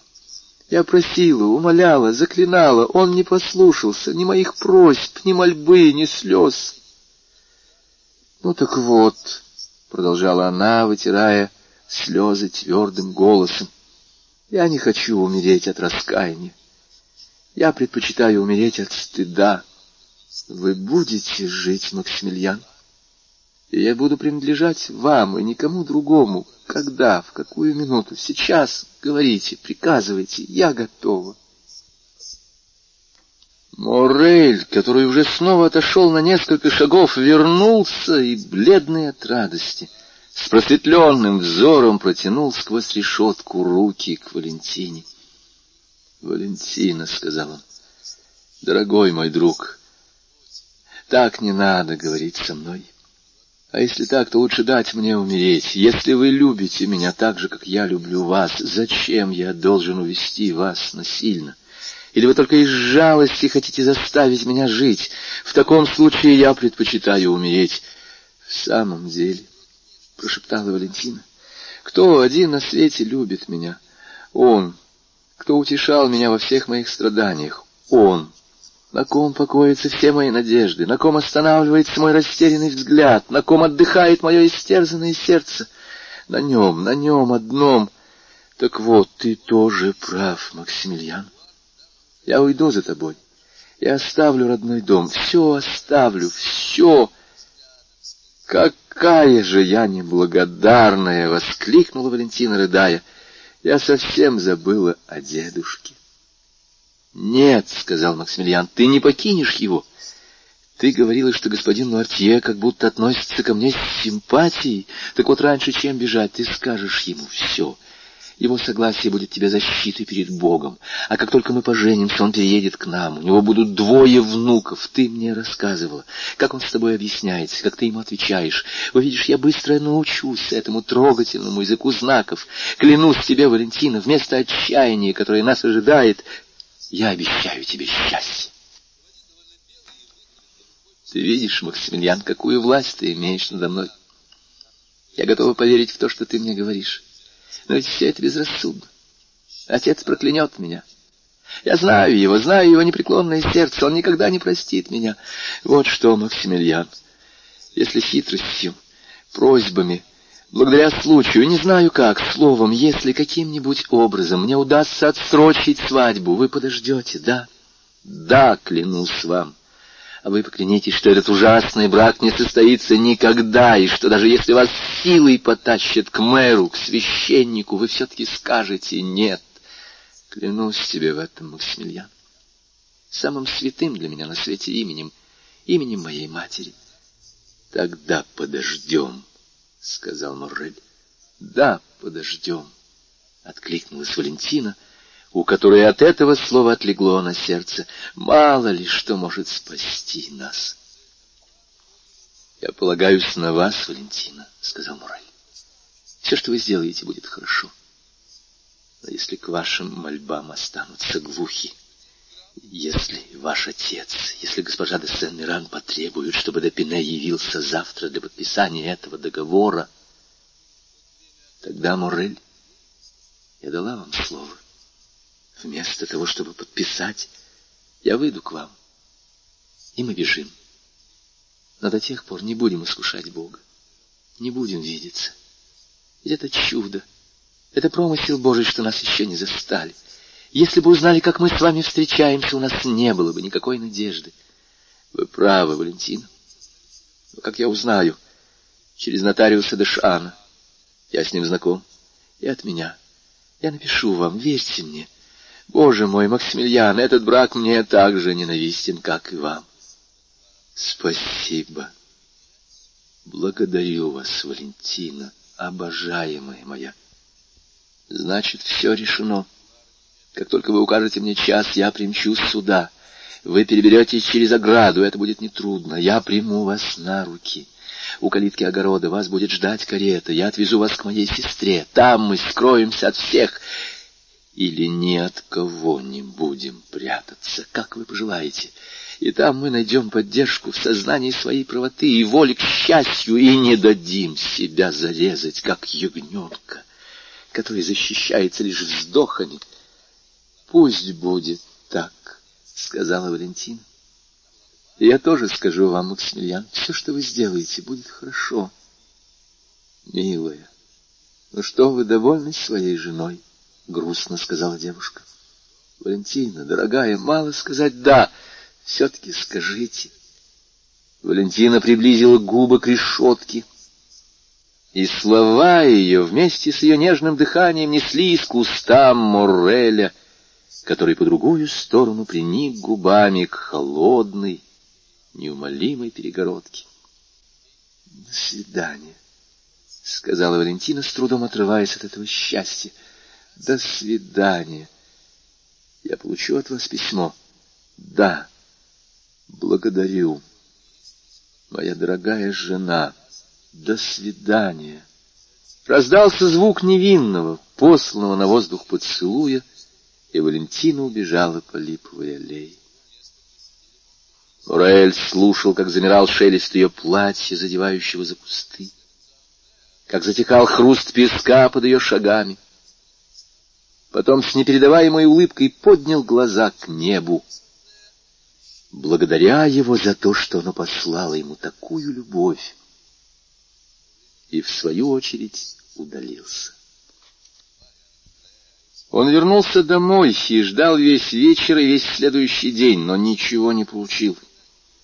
Только на третий день, часов в десять утра, когда он собирался идти к нотариусу Дэшану, он, наконец, получил по почте записку и сразу понял, что это от Валентины, хотя он никогда не видал ее почерка. В записке было сказано. Слезы, просьбы, мольбы ни к чему не привели. Вчера я пробыла два часа в церкви святого Филиппа Раульского и два часа всей душой молилась Богу. Но Бог так же неумолим, как и люди, и подписание договора назначено на сегодня в девять часов вечера. Я верна своему слову, как верна своему сердцу, Моррель. Это слово дано вам, и это сердце ваше. И так до вечера без четверти девять у решетки. Ваша жена Валентина де Вильфор. Постскриптум. Моей бедной бабушке все хуже и хуже. Вчера ее возбуждение перешло в бред, а сегодня ее бред граничит с безумием. Правда, вы будете очень любить меня, чтобы я могла забыть о том, что я покинула ее в таком состоянии. Кажется, от дедушки Мортье скрывают, что договор будет подписан сегодня вечером. Моррель не ограничился сведениями, полученными от Валентины. Он отправился к нотариусу, и тот подтвердил ему, что подписание договора назначено на девять часов вечера. Затем он заехал к Монте-Кристо. Там он узнал больше всего подробностей. Франц приезжал к графу объявить о торжественном событии. Госпожа де Вильфор со своей стороны писала ему, прося извинить, что она его не приглашает — но смерть маркиза де Сен-Миран и болезнь его вдовы окутывают это торжество облаком печали, и она не решается омрачить ею графа, которому желает всякого благополучия. Накануне Франц был представлен госпоже де Сен-Миран, которая ради этого события встала с постели, но вслед за тем снова легла. Легко понять, что Моррель был очень взволнован, и такой проницательный взор, как взор графа, не мог этого не заметить.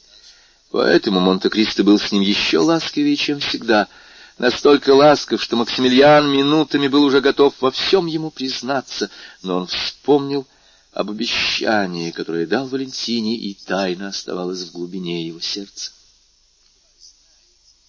В этот день Максимилиан двадцать раз перечитал письмо Валентины. В первый раз она писала ему, и по какому поводу. И всякий раз, перечитывая это письмо, он снова и снова клялся себе, что сделает Валентину счастливой. В самом деле, какую власть должна иметь над человеком молодая девушка, решающаяся на такой отважный поступок? Как самоотверженно должен служить ей тот, для кого она всем пожертвовала. Как пламенно должен ее возлюбленный поклоняться ей. Она для него и королева, и жена. Ему кажется, мало одной души, чтоб любить ее и благодарить. Морель с невыразимым волнением думал о той минуте, когда Валентина придет и скажет ему «Я пришла, Максимилиан, я ваша». Он все приготовил для побега. В огороде среди люцерны были спрятаны две приставные лестницы. Кабриолет, которым Максимилиан должен был править, сам стоял наготове.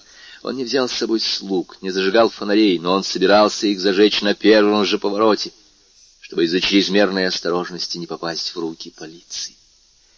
Временами Морреля охватывала дрожь, он думал о минуте, когда будет помогать Валентине перебираться через ограду и почувствует в своих объятиях беспомощную и трепещущую ту, кому он до ныне разве только пожимал руку или целовал кончики пальцев. Но когда миновал полдень, когда Моррель почувствовал, что близок назначенный час, ему захотелось быть одному. Кровь его кипела. Любой вопрос, голос друга раздражал бы его. Он заперся у себя в комнате, пытаясь читать, но глаза его скользили по строчкам, не видя их.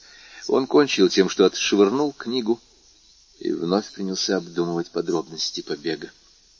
Назначенный час приближался. Еще не бывало случаев, чтобы влюбленный предоставил часовым стрелкам мирно идти своим путем. Моррель так неистово теребил свои часы, что в конце концов они в шесть часов вечера показали половину девятого. Тогда он сказал себе, что пора ехать, хотя подписание договора и назначено в девять, но, по всей вероятности, Валентина не станет дожидаться этого бесполезного акта. Итак, выехав по своим часам ровно в половине девятого с улицы Меле, Моррель вошел в свой огород в ту минуту, когда часы на церкви Филиппа Раульского пробили восемь. Лошадь и кабриолет он спрятал за развалившуюся лачугу, в которой обычно скрывался сам. Мало-помалу стало смеркаться, и густая листва в саду слилась в огромные черные глыбы. Тогда Морель вышел из своего убежища и с бьющимся сердцем взглянул через решетку. В саду еще никого не было. Пробило половина девятого. В ожидании прошло еще полчаса. Моррель ходил взад и вперед вдоль ограды и все чаще поглядывал в щель между досками. В саду становилось все темнее, но напрасно искал он во тьме белое платье. Напрасно ждал, не послышатся ли в тишине шаги. Видневшийся за деревьями дом продолжал оставаться неосвещенным — и ничто не указывало, что здесь должно совершиться столь важное событие, как подписание брачного договора. Моррель вынул свои часы. Они показывали три четверти десятого. Но почти сейчас же церковные часы, бой которых он уже слышал два или три раза, возвестили об ошибке его карманных часов, пробив половину десятого. Значит, прошло уже полчаса после срока, назначенного самой Валентиной. Она говорила в девять часов, и скорее даже немного раньше, чем позже. Для Морреля это были самые тяжелые минуты. Каждая секунда ударяла по его сердцу, словно свинцовым молотом. Малейший шелест листьев, малейший шепот ветра заставлял его вздрагивать, и лоб его покрылся холодным потом. Тогда, дрожа с ног до головы, он представлял лестницу, и, чтобы не терять времени, ставил ногу на нижнюю перекладину, пока он таким образом переходил от страха к надежде. И у него то и дело замирало сердце. Часы на церкви пробили десять. Нет, — прошептал в ужасе Максимилиан, — немыслимо, чтобы подписание договора тянулось так долго — Разве что произошло что-нибудь непредвиденное, ведь я взвесил все возможности, высчитал, сколько времени могут занять все формальности. Наверное, что-нибудь случилось. И он то возбужденно шагал взад и вперед вдоль решетки, то прижимался пылающим лбом к холодному железу. Может быть, Валентина, подписав договор, упала в обморок. Может быть, ее схватили, когда она собиралась убежать. Это были единственные предположения, которые допускал Моррель, и оба они приводили его в отчаяние. Наконец он решил, что силы изменили Валентине уже во время побега, и что она лежит без чувств где-нибудь в саду. «Ну, если так!» — воскликнул он, быстро взбираясь по лестнице. «Я могу потерять ее и буду сам виноват». Демон, подсказавший ему эту мысль, уже не оставлял его и нашептывал ему на ухо с той настойчивостью, которая в несколько минут силу и логических рассуждений превращает догадку в твердую уверенность. Он вглядывался во все сгущавшийся мрак, и ему казалось, что в темной аллее что-то лежит на песке. Морель решился даже позвать, и ему почудилось, что ветер доносит до него неясные стоны. Наконец пробила половина одиннадцатого. Больше немыслимо было ждать. Все могло случиться. В висках у Максимилиана стучало. В глазах стоял туман. Он перекинул ногу через ограду и соскочил на земь. Он был у Вильфора. Забрался к нему тайком. Он предвидел возможные последствия такого поступка. Но не для того он зашел так далеко, чтобы теперь отступить. Некоторое время он шел вдоль стены. Затем, стремительно перебежав аллею, бросился в чащу деревьев. В один миг он ее пересек. Оттуда, где он теперь стоял, был виден дом. Теперь Моррель окончательно убедился в том, что уже подозревал, стараясь проникнуть взглядом сквозь чащу сада вместо ярко освещенных окон. Как то полагается в торжественные дни, перед ним была серая масса, окутанная к тому же тенью огромного облака, закрывшего луну. Только минутами в трех окнах второго этажа точно растерянный метался слабый свет. Эти три окна были окнами комнаты госпожи де Сен-Меран. Ровно горел свет за красными занавесями. Занавеси эти висели в спальне госпожи де Вильфор. Моррель все это угадал.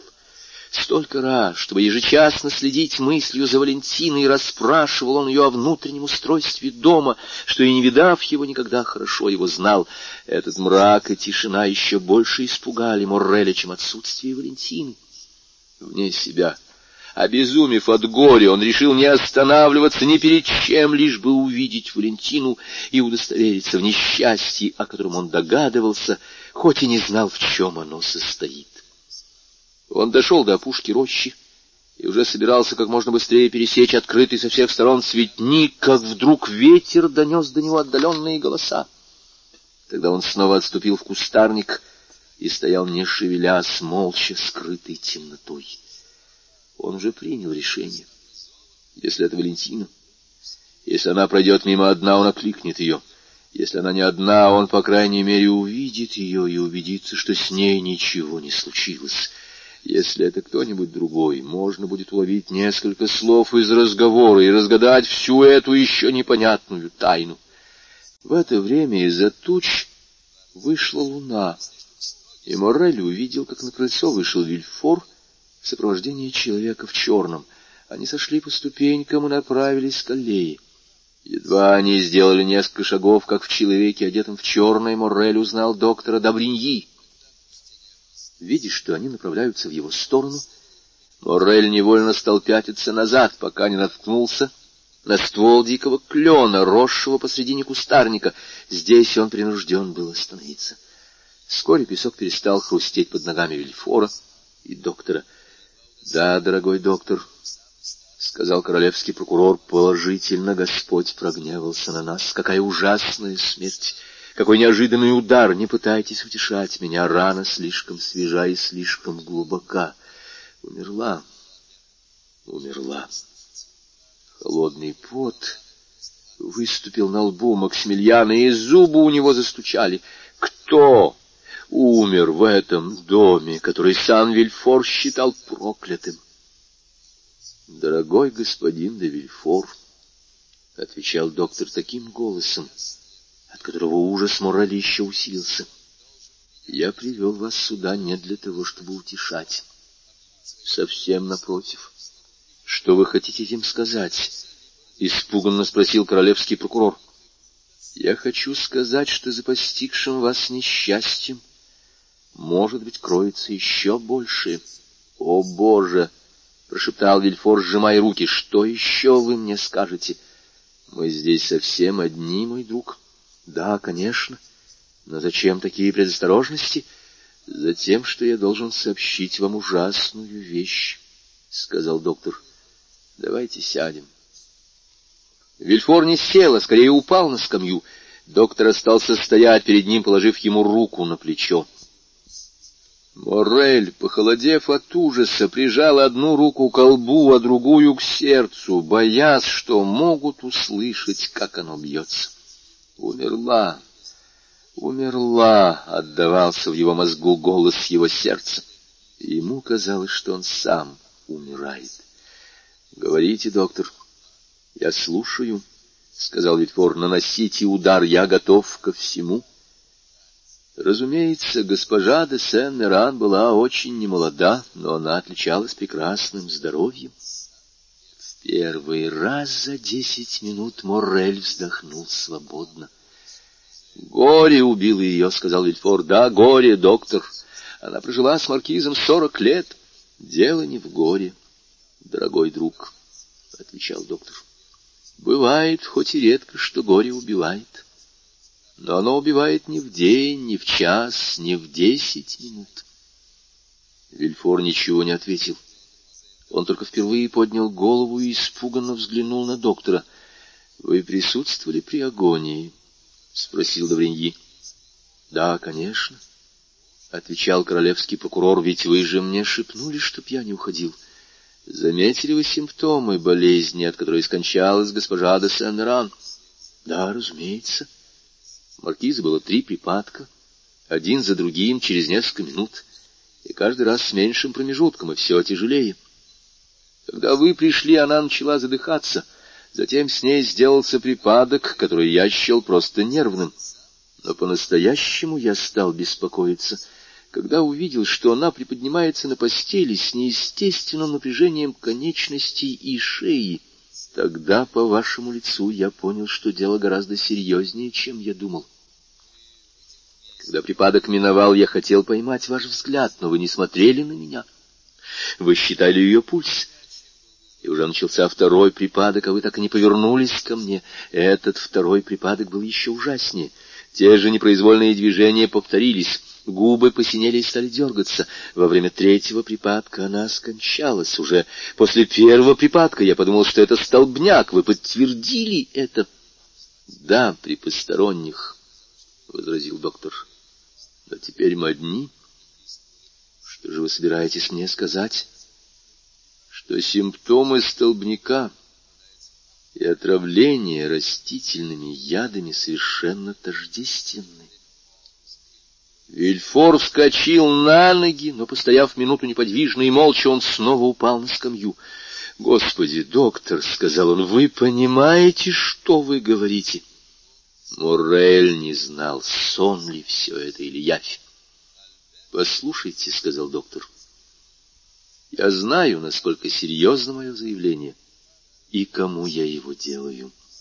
— С кем вы сейчас говорите? — с должностным лицом или с другом? — спросил Вильфор. — С другом, — Сейчас только с другом. Симптомы столбняка настолько схожи с симптомами отравления растительными веществами, что если бы мне предстояло подписаться под тем, что я вам говорю, я бы поколебался. Так что, повторяю вам, я сейчас обращаюсь не к должностному лицу, а к другу. И вот другу я говорю. Я три четверти часа наблюдал за агонией, за конвульсиями, за кончиной госпожи де Сен-Меран, и я не только убежден, что она умерла от отравления, могу даже назвать, да, могу назвать тот яд, которым она отравлена. Доктор, доктор, все на лицо.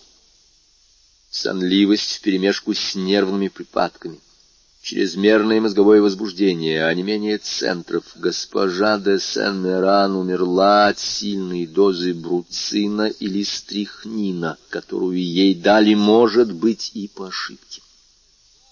Вильфор схватил доктора за руку. «О, это немыслимо!» — сказал он. «Это сон, боже мой, это сон!» Ужасно слышать, как такой человек, как вы, говорит такие вещи. Заклинаю вас, доктор, скажите, что вы, может быть, и ошибаетесь. Конечно, это может быть, но... Но... Но я не думаю. Доктор, пожалейте меня. За последние дни со мной происходят такие неслыханные вещи, что я боюсь сойти с ума. Кто-нибудь, кроме меня, видел госпожу де Сан-Меран? Никто. Посылали в аптеку за каким-нибудь лекарством, не показав мне рецепта. Нет, у госпожи де Сен-Меран были враги. Я таких не знаю. Кто-нибудь был заинтересован в ее смерти? Да нет же, Господи, нет. Моя дочь, единственная наследница, Валентина одна. О, если б я мог подумать такую вещь! Я вонзил бы себе в сердце кинжал за то, что оно хоть миг могло таить подобную мысль. «Что вы, что вы, мой друг!» В свою очередь воскликнул Давриньи. «Боже, меня упаси обвинять кого-нибудь!» Поймите, я говорю только о несчастной случайности, об ошибке. Но случайность или нет, факт налицо, он подсказывает моей совести, и моя совесть требует, чтобы я вам громко заявил об этом. Наведите справки. У кого? Каким образом? О чем? Ну, скажем, не ошибся ли Баруа, старый лакей, и не дал ли он Маркизе какое-нибудь лекарство, приготовленное для его хозяина? Для моего отца? Да.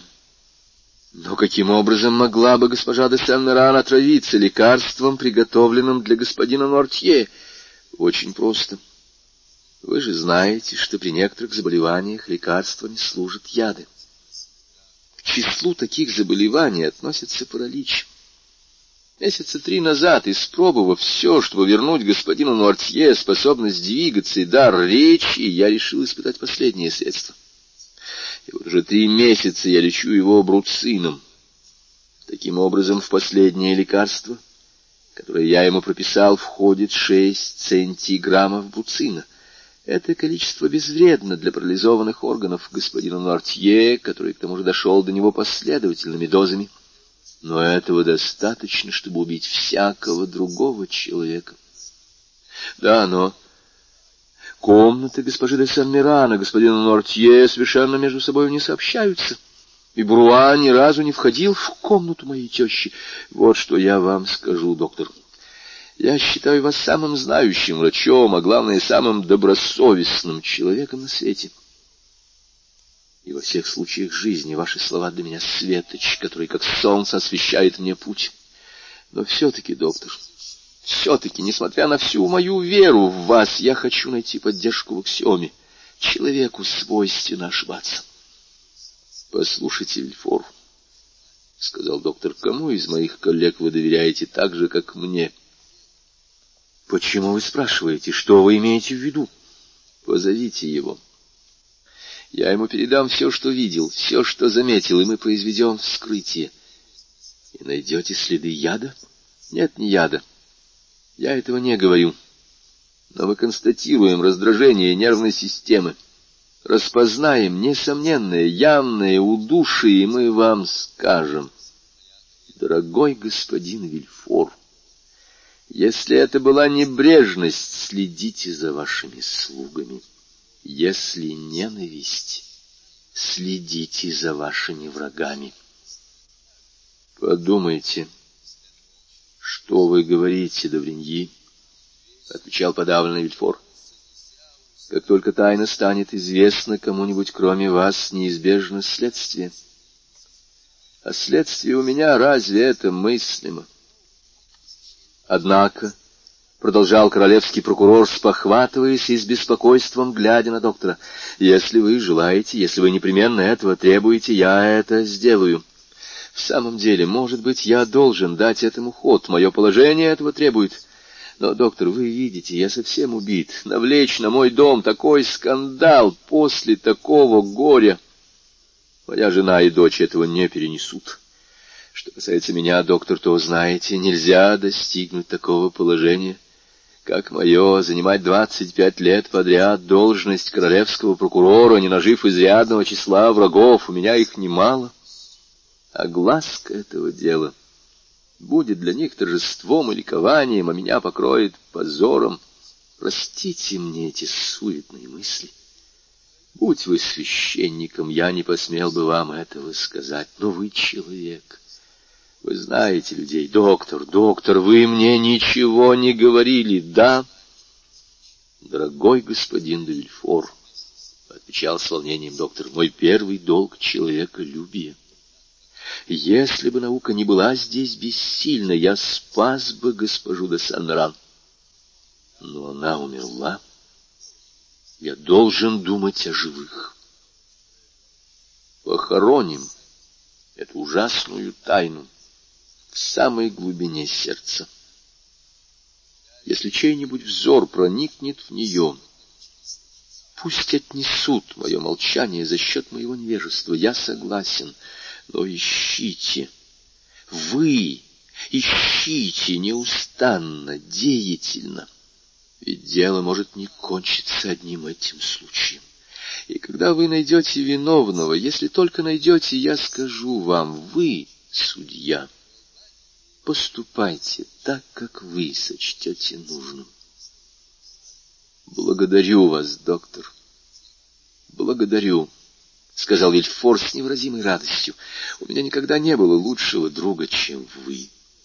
И, словно опасаясь, как бы доктор Добриньи не передумал, он встал и увлек его по направлению к дому.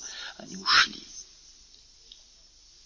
Моррель, точно ему было мало воздуха, раздвинул обеими руками ветви, и луна осветила его лицо, бледное, как у привидения. Небеса явно благосклонны ко мне. Но как это страшно, — сказал он. Но Валентина, бедная, как она вынесет столько горя?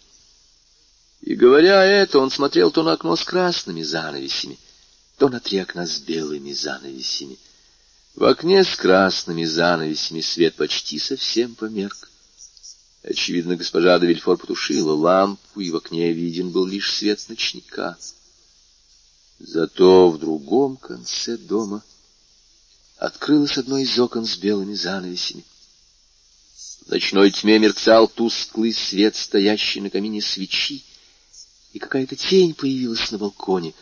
Морель вздрогнул, ему послышалось, что кто-то рыдает — Неудивительно, что этот сильный, мужественный человек, взволнованный и возбужденный двумя самыми мощными человеческими страстями, любовью и страхом, настолько ослабел, что поддался суеверным галлюцинациям. Хоть он и находился в таком скрытом месте, что Валентина никак не могла бы его увидеть, ему показалось, что тень у окна зовет его — это подсказывал ему взволнованный ум и подтверждало его пылкое сердце. Этот обман чувств обратился для него в бесспорную реальность, и, повинуясь необузданному юношескому порыву, он выскочил из своего тайника. Не думая о том, что его могут заметить, что Валентина может испугаться — невольно вскрикнуть, и тогда поднимется тревога. Он в два прыжка миновал цветник казавшийся в лунном свете белым и широким, как озеро, добежал до кадок с померанцевыми деревьями, расставленных перед домом, быстро взбежал по ступеням крыльца и толкнул легко поддавшуюся дверь. Валентина его не видела. Ее поднятые к небу глаза следили за серебряным облаком, плывущим в лазури.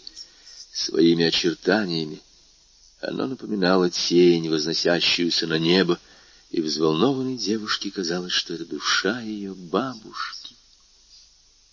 Между тем Моррель пересек прихожую и нащупал перила лестницы.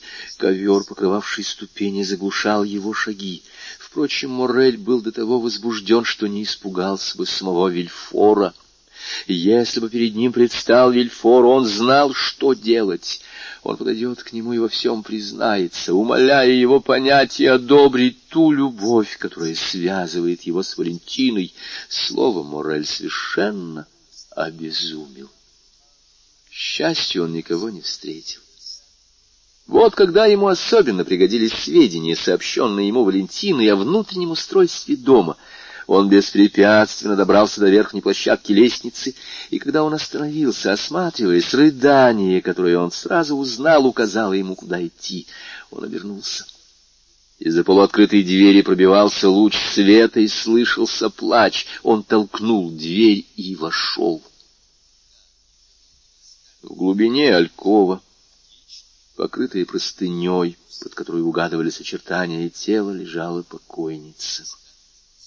Она показалась Морелю особенно страшной из-за тайны, которую ему довелось узнать.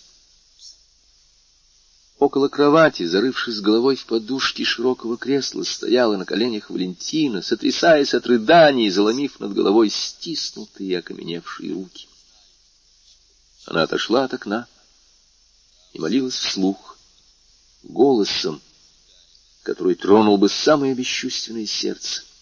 Слова слетали с ее губ, торопливые, бессвязные, невнятные. Такая жгучая боль сжимала ей горло. Лунный свет, пробиваясь сквозь решетчатые ставни, заставил померкнуть пламя свечи и обливал печальной синевой эту горестную картину. Моррель не выдержал он не отличался особой набожностью, нелегко поддавался впечатлениям. Но видеть Валентину, страдающей, плачущей, ломающей руки, это было больше, чем он мог вынести молча. Он вздохнул, прошептал ее имя, и лицо, залитое слезами, с отпечатками от бархатной обивки кресла, лицо Магдалины — Корреджо обратилась к нему. Валентина не удивилась, увидев его. Для сердца, переполненного бесконечным отчаянием, не существует более волнений. Морель протянул возлюбленной руку. Валентина, вместо всякого объяснения, почему она не вышла к нему, показала ему на труп, простертый под погребальным покровом, и снова зарыдала. Оба они не решались заговорить в этой комнате. Каждый боялся нарушить это безмолвие, словно где-то в углу стояла сама смерть, повелительно приложив палец к губам. Валентина решилась первая. «Как вы сюда вошли, мой друг?» — сказала она. «Увы, я бы сказала вам добро пожаловать, если бы не смерть отворила вам двери этого дома». Валентина, — сказал Мурель дрожащим голосом, сжимая руки, — я ждал с половины девятого. Вас все не было. Я встревожился, перелез через ограду, проник в сад, и вот разговор об этом несчастье. Какой разговор? Морель вздрогнул. Он вспомнил все, о чем говорили доктор Вильфор. Ему почудилось, что он видит под простыней эти сведенные руки, окоченелую шею, синие губы. «Разговор ваших слуг», — сказал он, — объяснил мне все. «Ведь прийти сюда значило погубить нас, мой друг», — сказала Валентина без ужаса и без гнева. «Простите меня», — сказал тем же тоном Морель, — «я сейчас уйду». «Нет», — сказала Валентина, — Вас могут встретить, останьтесь здесь. Если сюда придут... Валентина покачала головой. «Никто не придет», — сказала она. «Будьте спокойны, вот наша защита». И она указала на очертания тела под простыней. «А что до Пине? Скажите, умоляю вас», — продолжал Моррель. Он явился, чтобы подписать договор в ту самую минуту, когда бабушка испускала последний вздох. «Ужасно!» — сказал Моррель с чувством эгоистической радости, так как подумал, что из-за этой смерти свадьба будет отложена на неопределенное время. Но он тотчас же был наказан за свое себелюбие. «И что вдвойне тяжело?» — продолжала Валентина. Моя бедная, милая бабушка приказала, умирая, чтобы эта свадьба состоялась как можно скорее. Господи, она думала меня защитить, и она тоже действовала против меня. «Слышите?» — вдруг проговорил Моррель. Они замолчали. Слышно было, как открылась дверь, и паркет коридора и ступени лестницы заскрипели под чьими-то шагами. Это мой отец вышел из кабинета, — сказала Валентина и провожает доктора, — прибавил Морель. — Откуда вы знаете, что это доктор? — спросила с удивлением Валентина. — Просто догадываюсь, — сказал Морель. Валентина взглянула на него. Между тем слышно было, как закрылась парадная дверь. Затем Вильфор пошел запереть на ключ дверь в сад, после чего вновь поднялся по лестнице. Дойдя до передней, он на секунду остановился — по-видимому, не зная, идти ли к себе или в комнату госпожи де Сен-Меран, Моррель поспешно спрятался за портьеру, Валентина даже не шевельнулась. Словно ее великое горе вознесло ее выше обыденных страхов. Моррель прошел к себе.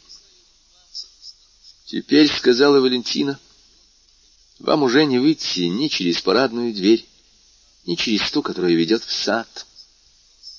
Моррель растерянно посмотрел на нее. «Теперь есть только одна возможность и верный выход», — продолжала она, — «через комнаты дедушки». Она поднялась. «Идем», — сказала она. «Куда?» — спросил Максимилиан. «К дедушке». «Мне идти к господину Нортье?» «Да». «Подумайте, Валентина. Я думала об этом уже давно». У меня на всем свете остался только один друг, и мы оба нуждаемся в нем. Идем же. Будьте осторожны, Валентина, — сказал Мурель, не решаясь повиноваться. Будьте осторожны. Теперь я вижу, какое безумие, что я пришел сюда. А вы уверены, дорогая, что вы сейчас рассуждаете здраво? Вполне, — сказала Валентина. Мне совестно только оставить бедную бабушку, я обещала. — охранять ее. Смерть для каждого священна, Валентина, — сказал Мурель. Да, — ответила молодая девушка, — к тому же это ненадолго. Пойдем. Валентина прошла коридор и спустилась по маленькой лестнице, идущей к Мортье. Морель на цыпочках следовал за ней. На площадке около комнаты они встретили старого слугу. «Баруа», — сказала Валентина, закройте за нами двери и никого не впускайте. И она вошла первая. Но Артье все еще сидел в кресле, прислушиваясь к малейшему шуму. От Баруа он знал обо всем, что произошло, и жадным взором смотрел на дверь. Он увидел Валентину, и глаза его блеснули. В походке девушки и в ее манере держаться было что-то серьезное и торжественное — это поразило старика. В его глазах появилось вопросительное выражение. — Милый дедушка, — заговорила она отрывисто, — выслушай меня внимательно. Ты знаешь, бабушка Сен-Меран час назад скончалась. Теперь кроме тебя нет никого на свете, кто любил бы меня. Выражение бесконечной нежности мелькнуло в глазах старика. Ведь правда, тебе одному я могу доверить свое горе и свои надежды. Паралитик сделал знак, что да. Валентина взяла Максимилиана за руку. — В каком случае, — сказала она, — посмотри хорошенько на этого человека. Старик, испытующий, слегка удивленно, посмотрел на Морреля. Это Максимилиан Моррель, сын почтенного марсельского негацианта, о котором ты, наверное, слышал. — Да, — показал старик. — Это незапятнанное имя. И Максимилиан украсит его славой, потому что в тридцать лет он уже капитан Спаги, кавалер почетного легиона. Старик показал, что помнит это. — Так вот, дедушка, — сказала Валентина, опускаясь на колени перед стариком и указывая на Максимилиана, — я люблю его и буду принадлежать только ему. Если меня заставят выйти замуж за другого, я умру убью себя. В глазах паралитика был целый мир взволнованных мыслей.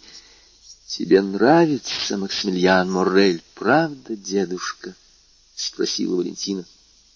«Да», — показал неподвижный старик. «И ты можешь нас защитить, нас, твоих детей, от моего отца». Но Артье устремил свой задумчивый взгляд на Морреля, как бы говоря это, смотря по обстоятельствам. Максимилиан понял. «Мадемуазель», — сказал он, — «в комнате вашей бабушки вас ждет священный долг. Разрешите мне побеседовать несколько минут с господином Нортье». «Да-да, именно этого я и хочу», — сказали глаза старика. Потом он с беспокойством взглянул на Валентину. «Ты хочешь спросить, как он поймет тебя, дедушка?» «Да, не беспокойся. Мы так часто говорили о тебе, что он отлично знает, как я с тобой разговариваю. И, обернувшись к Максимилиану с очаровательной улыбкой, хоть и подернутой глухой печалью, она добавила, «Он знает все, что я знаю». С этими словами Валентина поднялась с колен, придвинула Моррелю стул и велела Баруа никого не впускать. Затем, нежно поцеловав деда и грустно простившись с Моррелем, она ушла. Тогда Моррель, чтобы доказать Нуартье, что он пользуется доверием Валентины и знает все их секреты, взял словарь, перо и бумагу и положил все это на стол подле лампы. «Прежде всего, — сказал он, — разрешите мне, сударь, рассказать вам, кто я такой, как я люблю мадемуазель Валентину и каковы мои намерения». «Я слушаю», — сказал Нортье.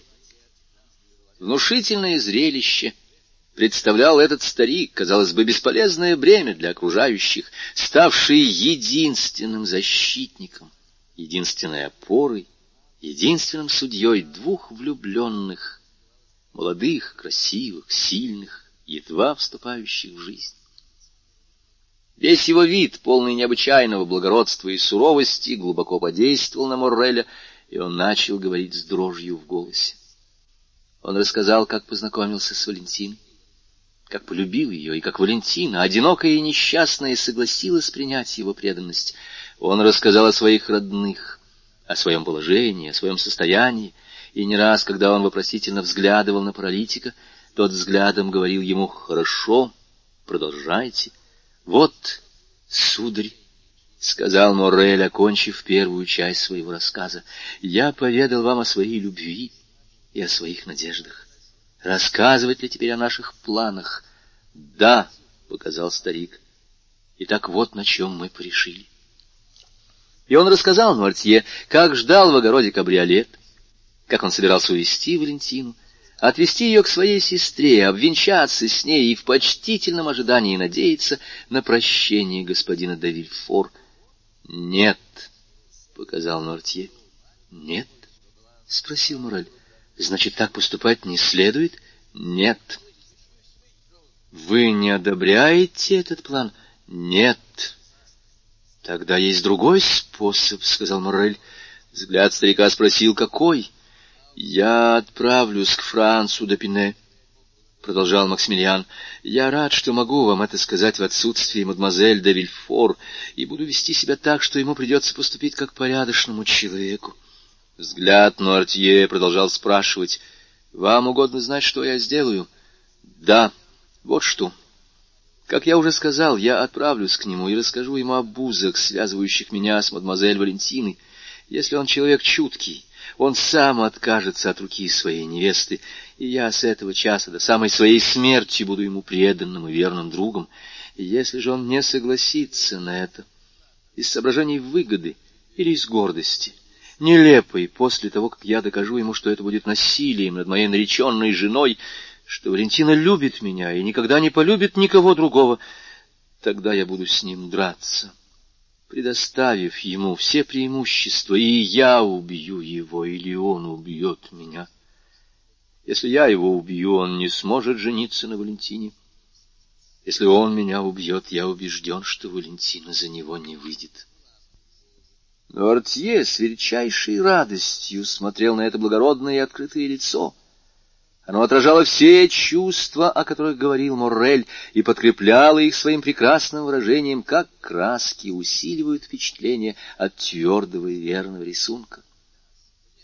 Однако, когда Моррель кончил, но Артье несколько раз закрыл глаза, что у него, как известно, означало отрицание. — Нет, — сказал Моррель. — Значит, вы не одобряете этот план, как и первый? — Да, не одобряю, — показал старик. — Ну что же тогда делать, сударь? — спросил Моррель. Последними словами госпожи де Сен-Меран было приказание не откладывать свадьбу ее внучки. Неужели я должен дать этому свершиться? Но остался недвижим. — Понимаю, — сказал Мурой. — Я должен ждать? — Да.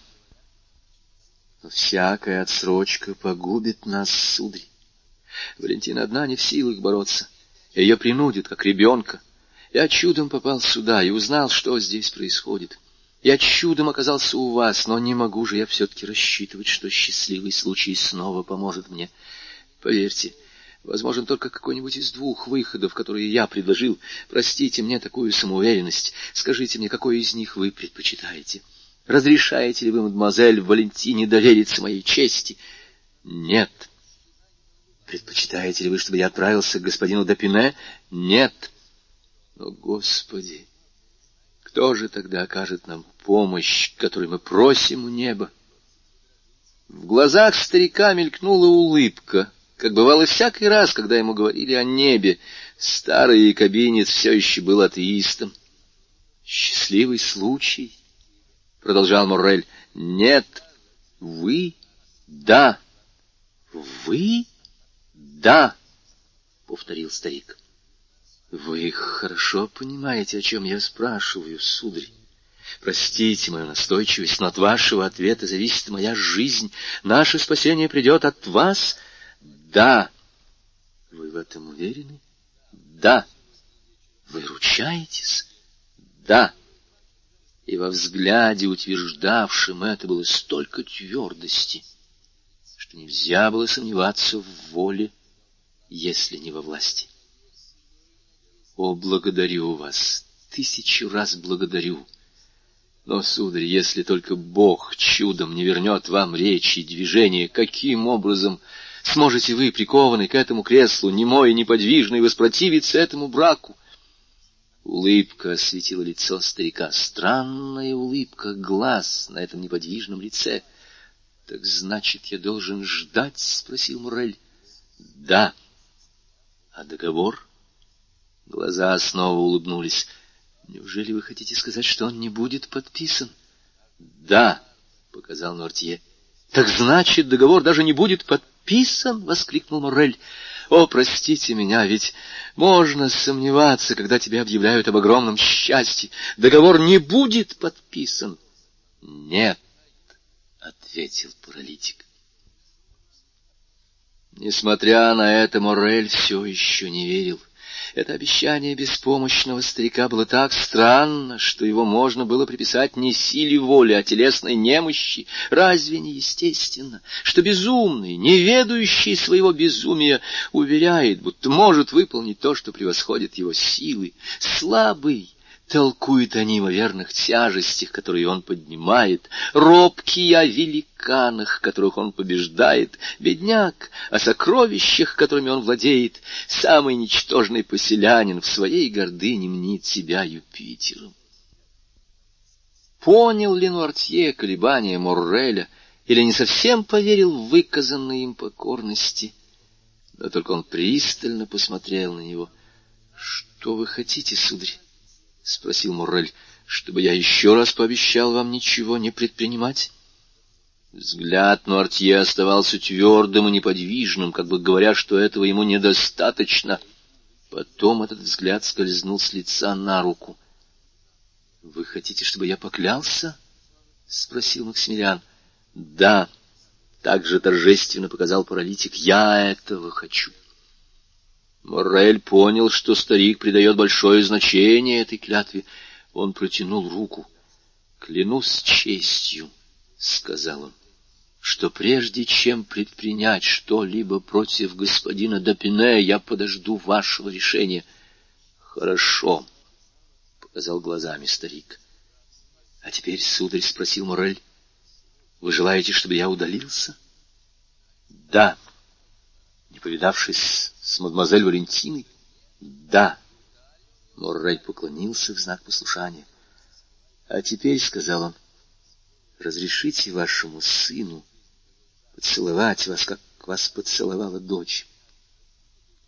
Нельзя было ошибиться в выражении глаз Нортье. Морель прикоснулся губами к колбу старика в том самом месте, которого незадолго перед тем коснулись губы Валентины. Потом он еще раз поклонился старику и вышел.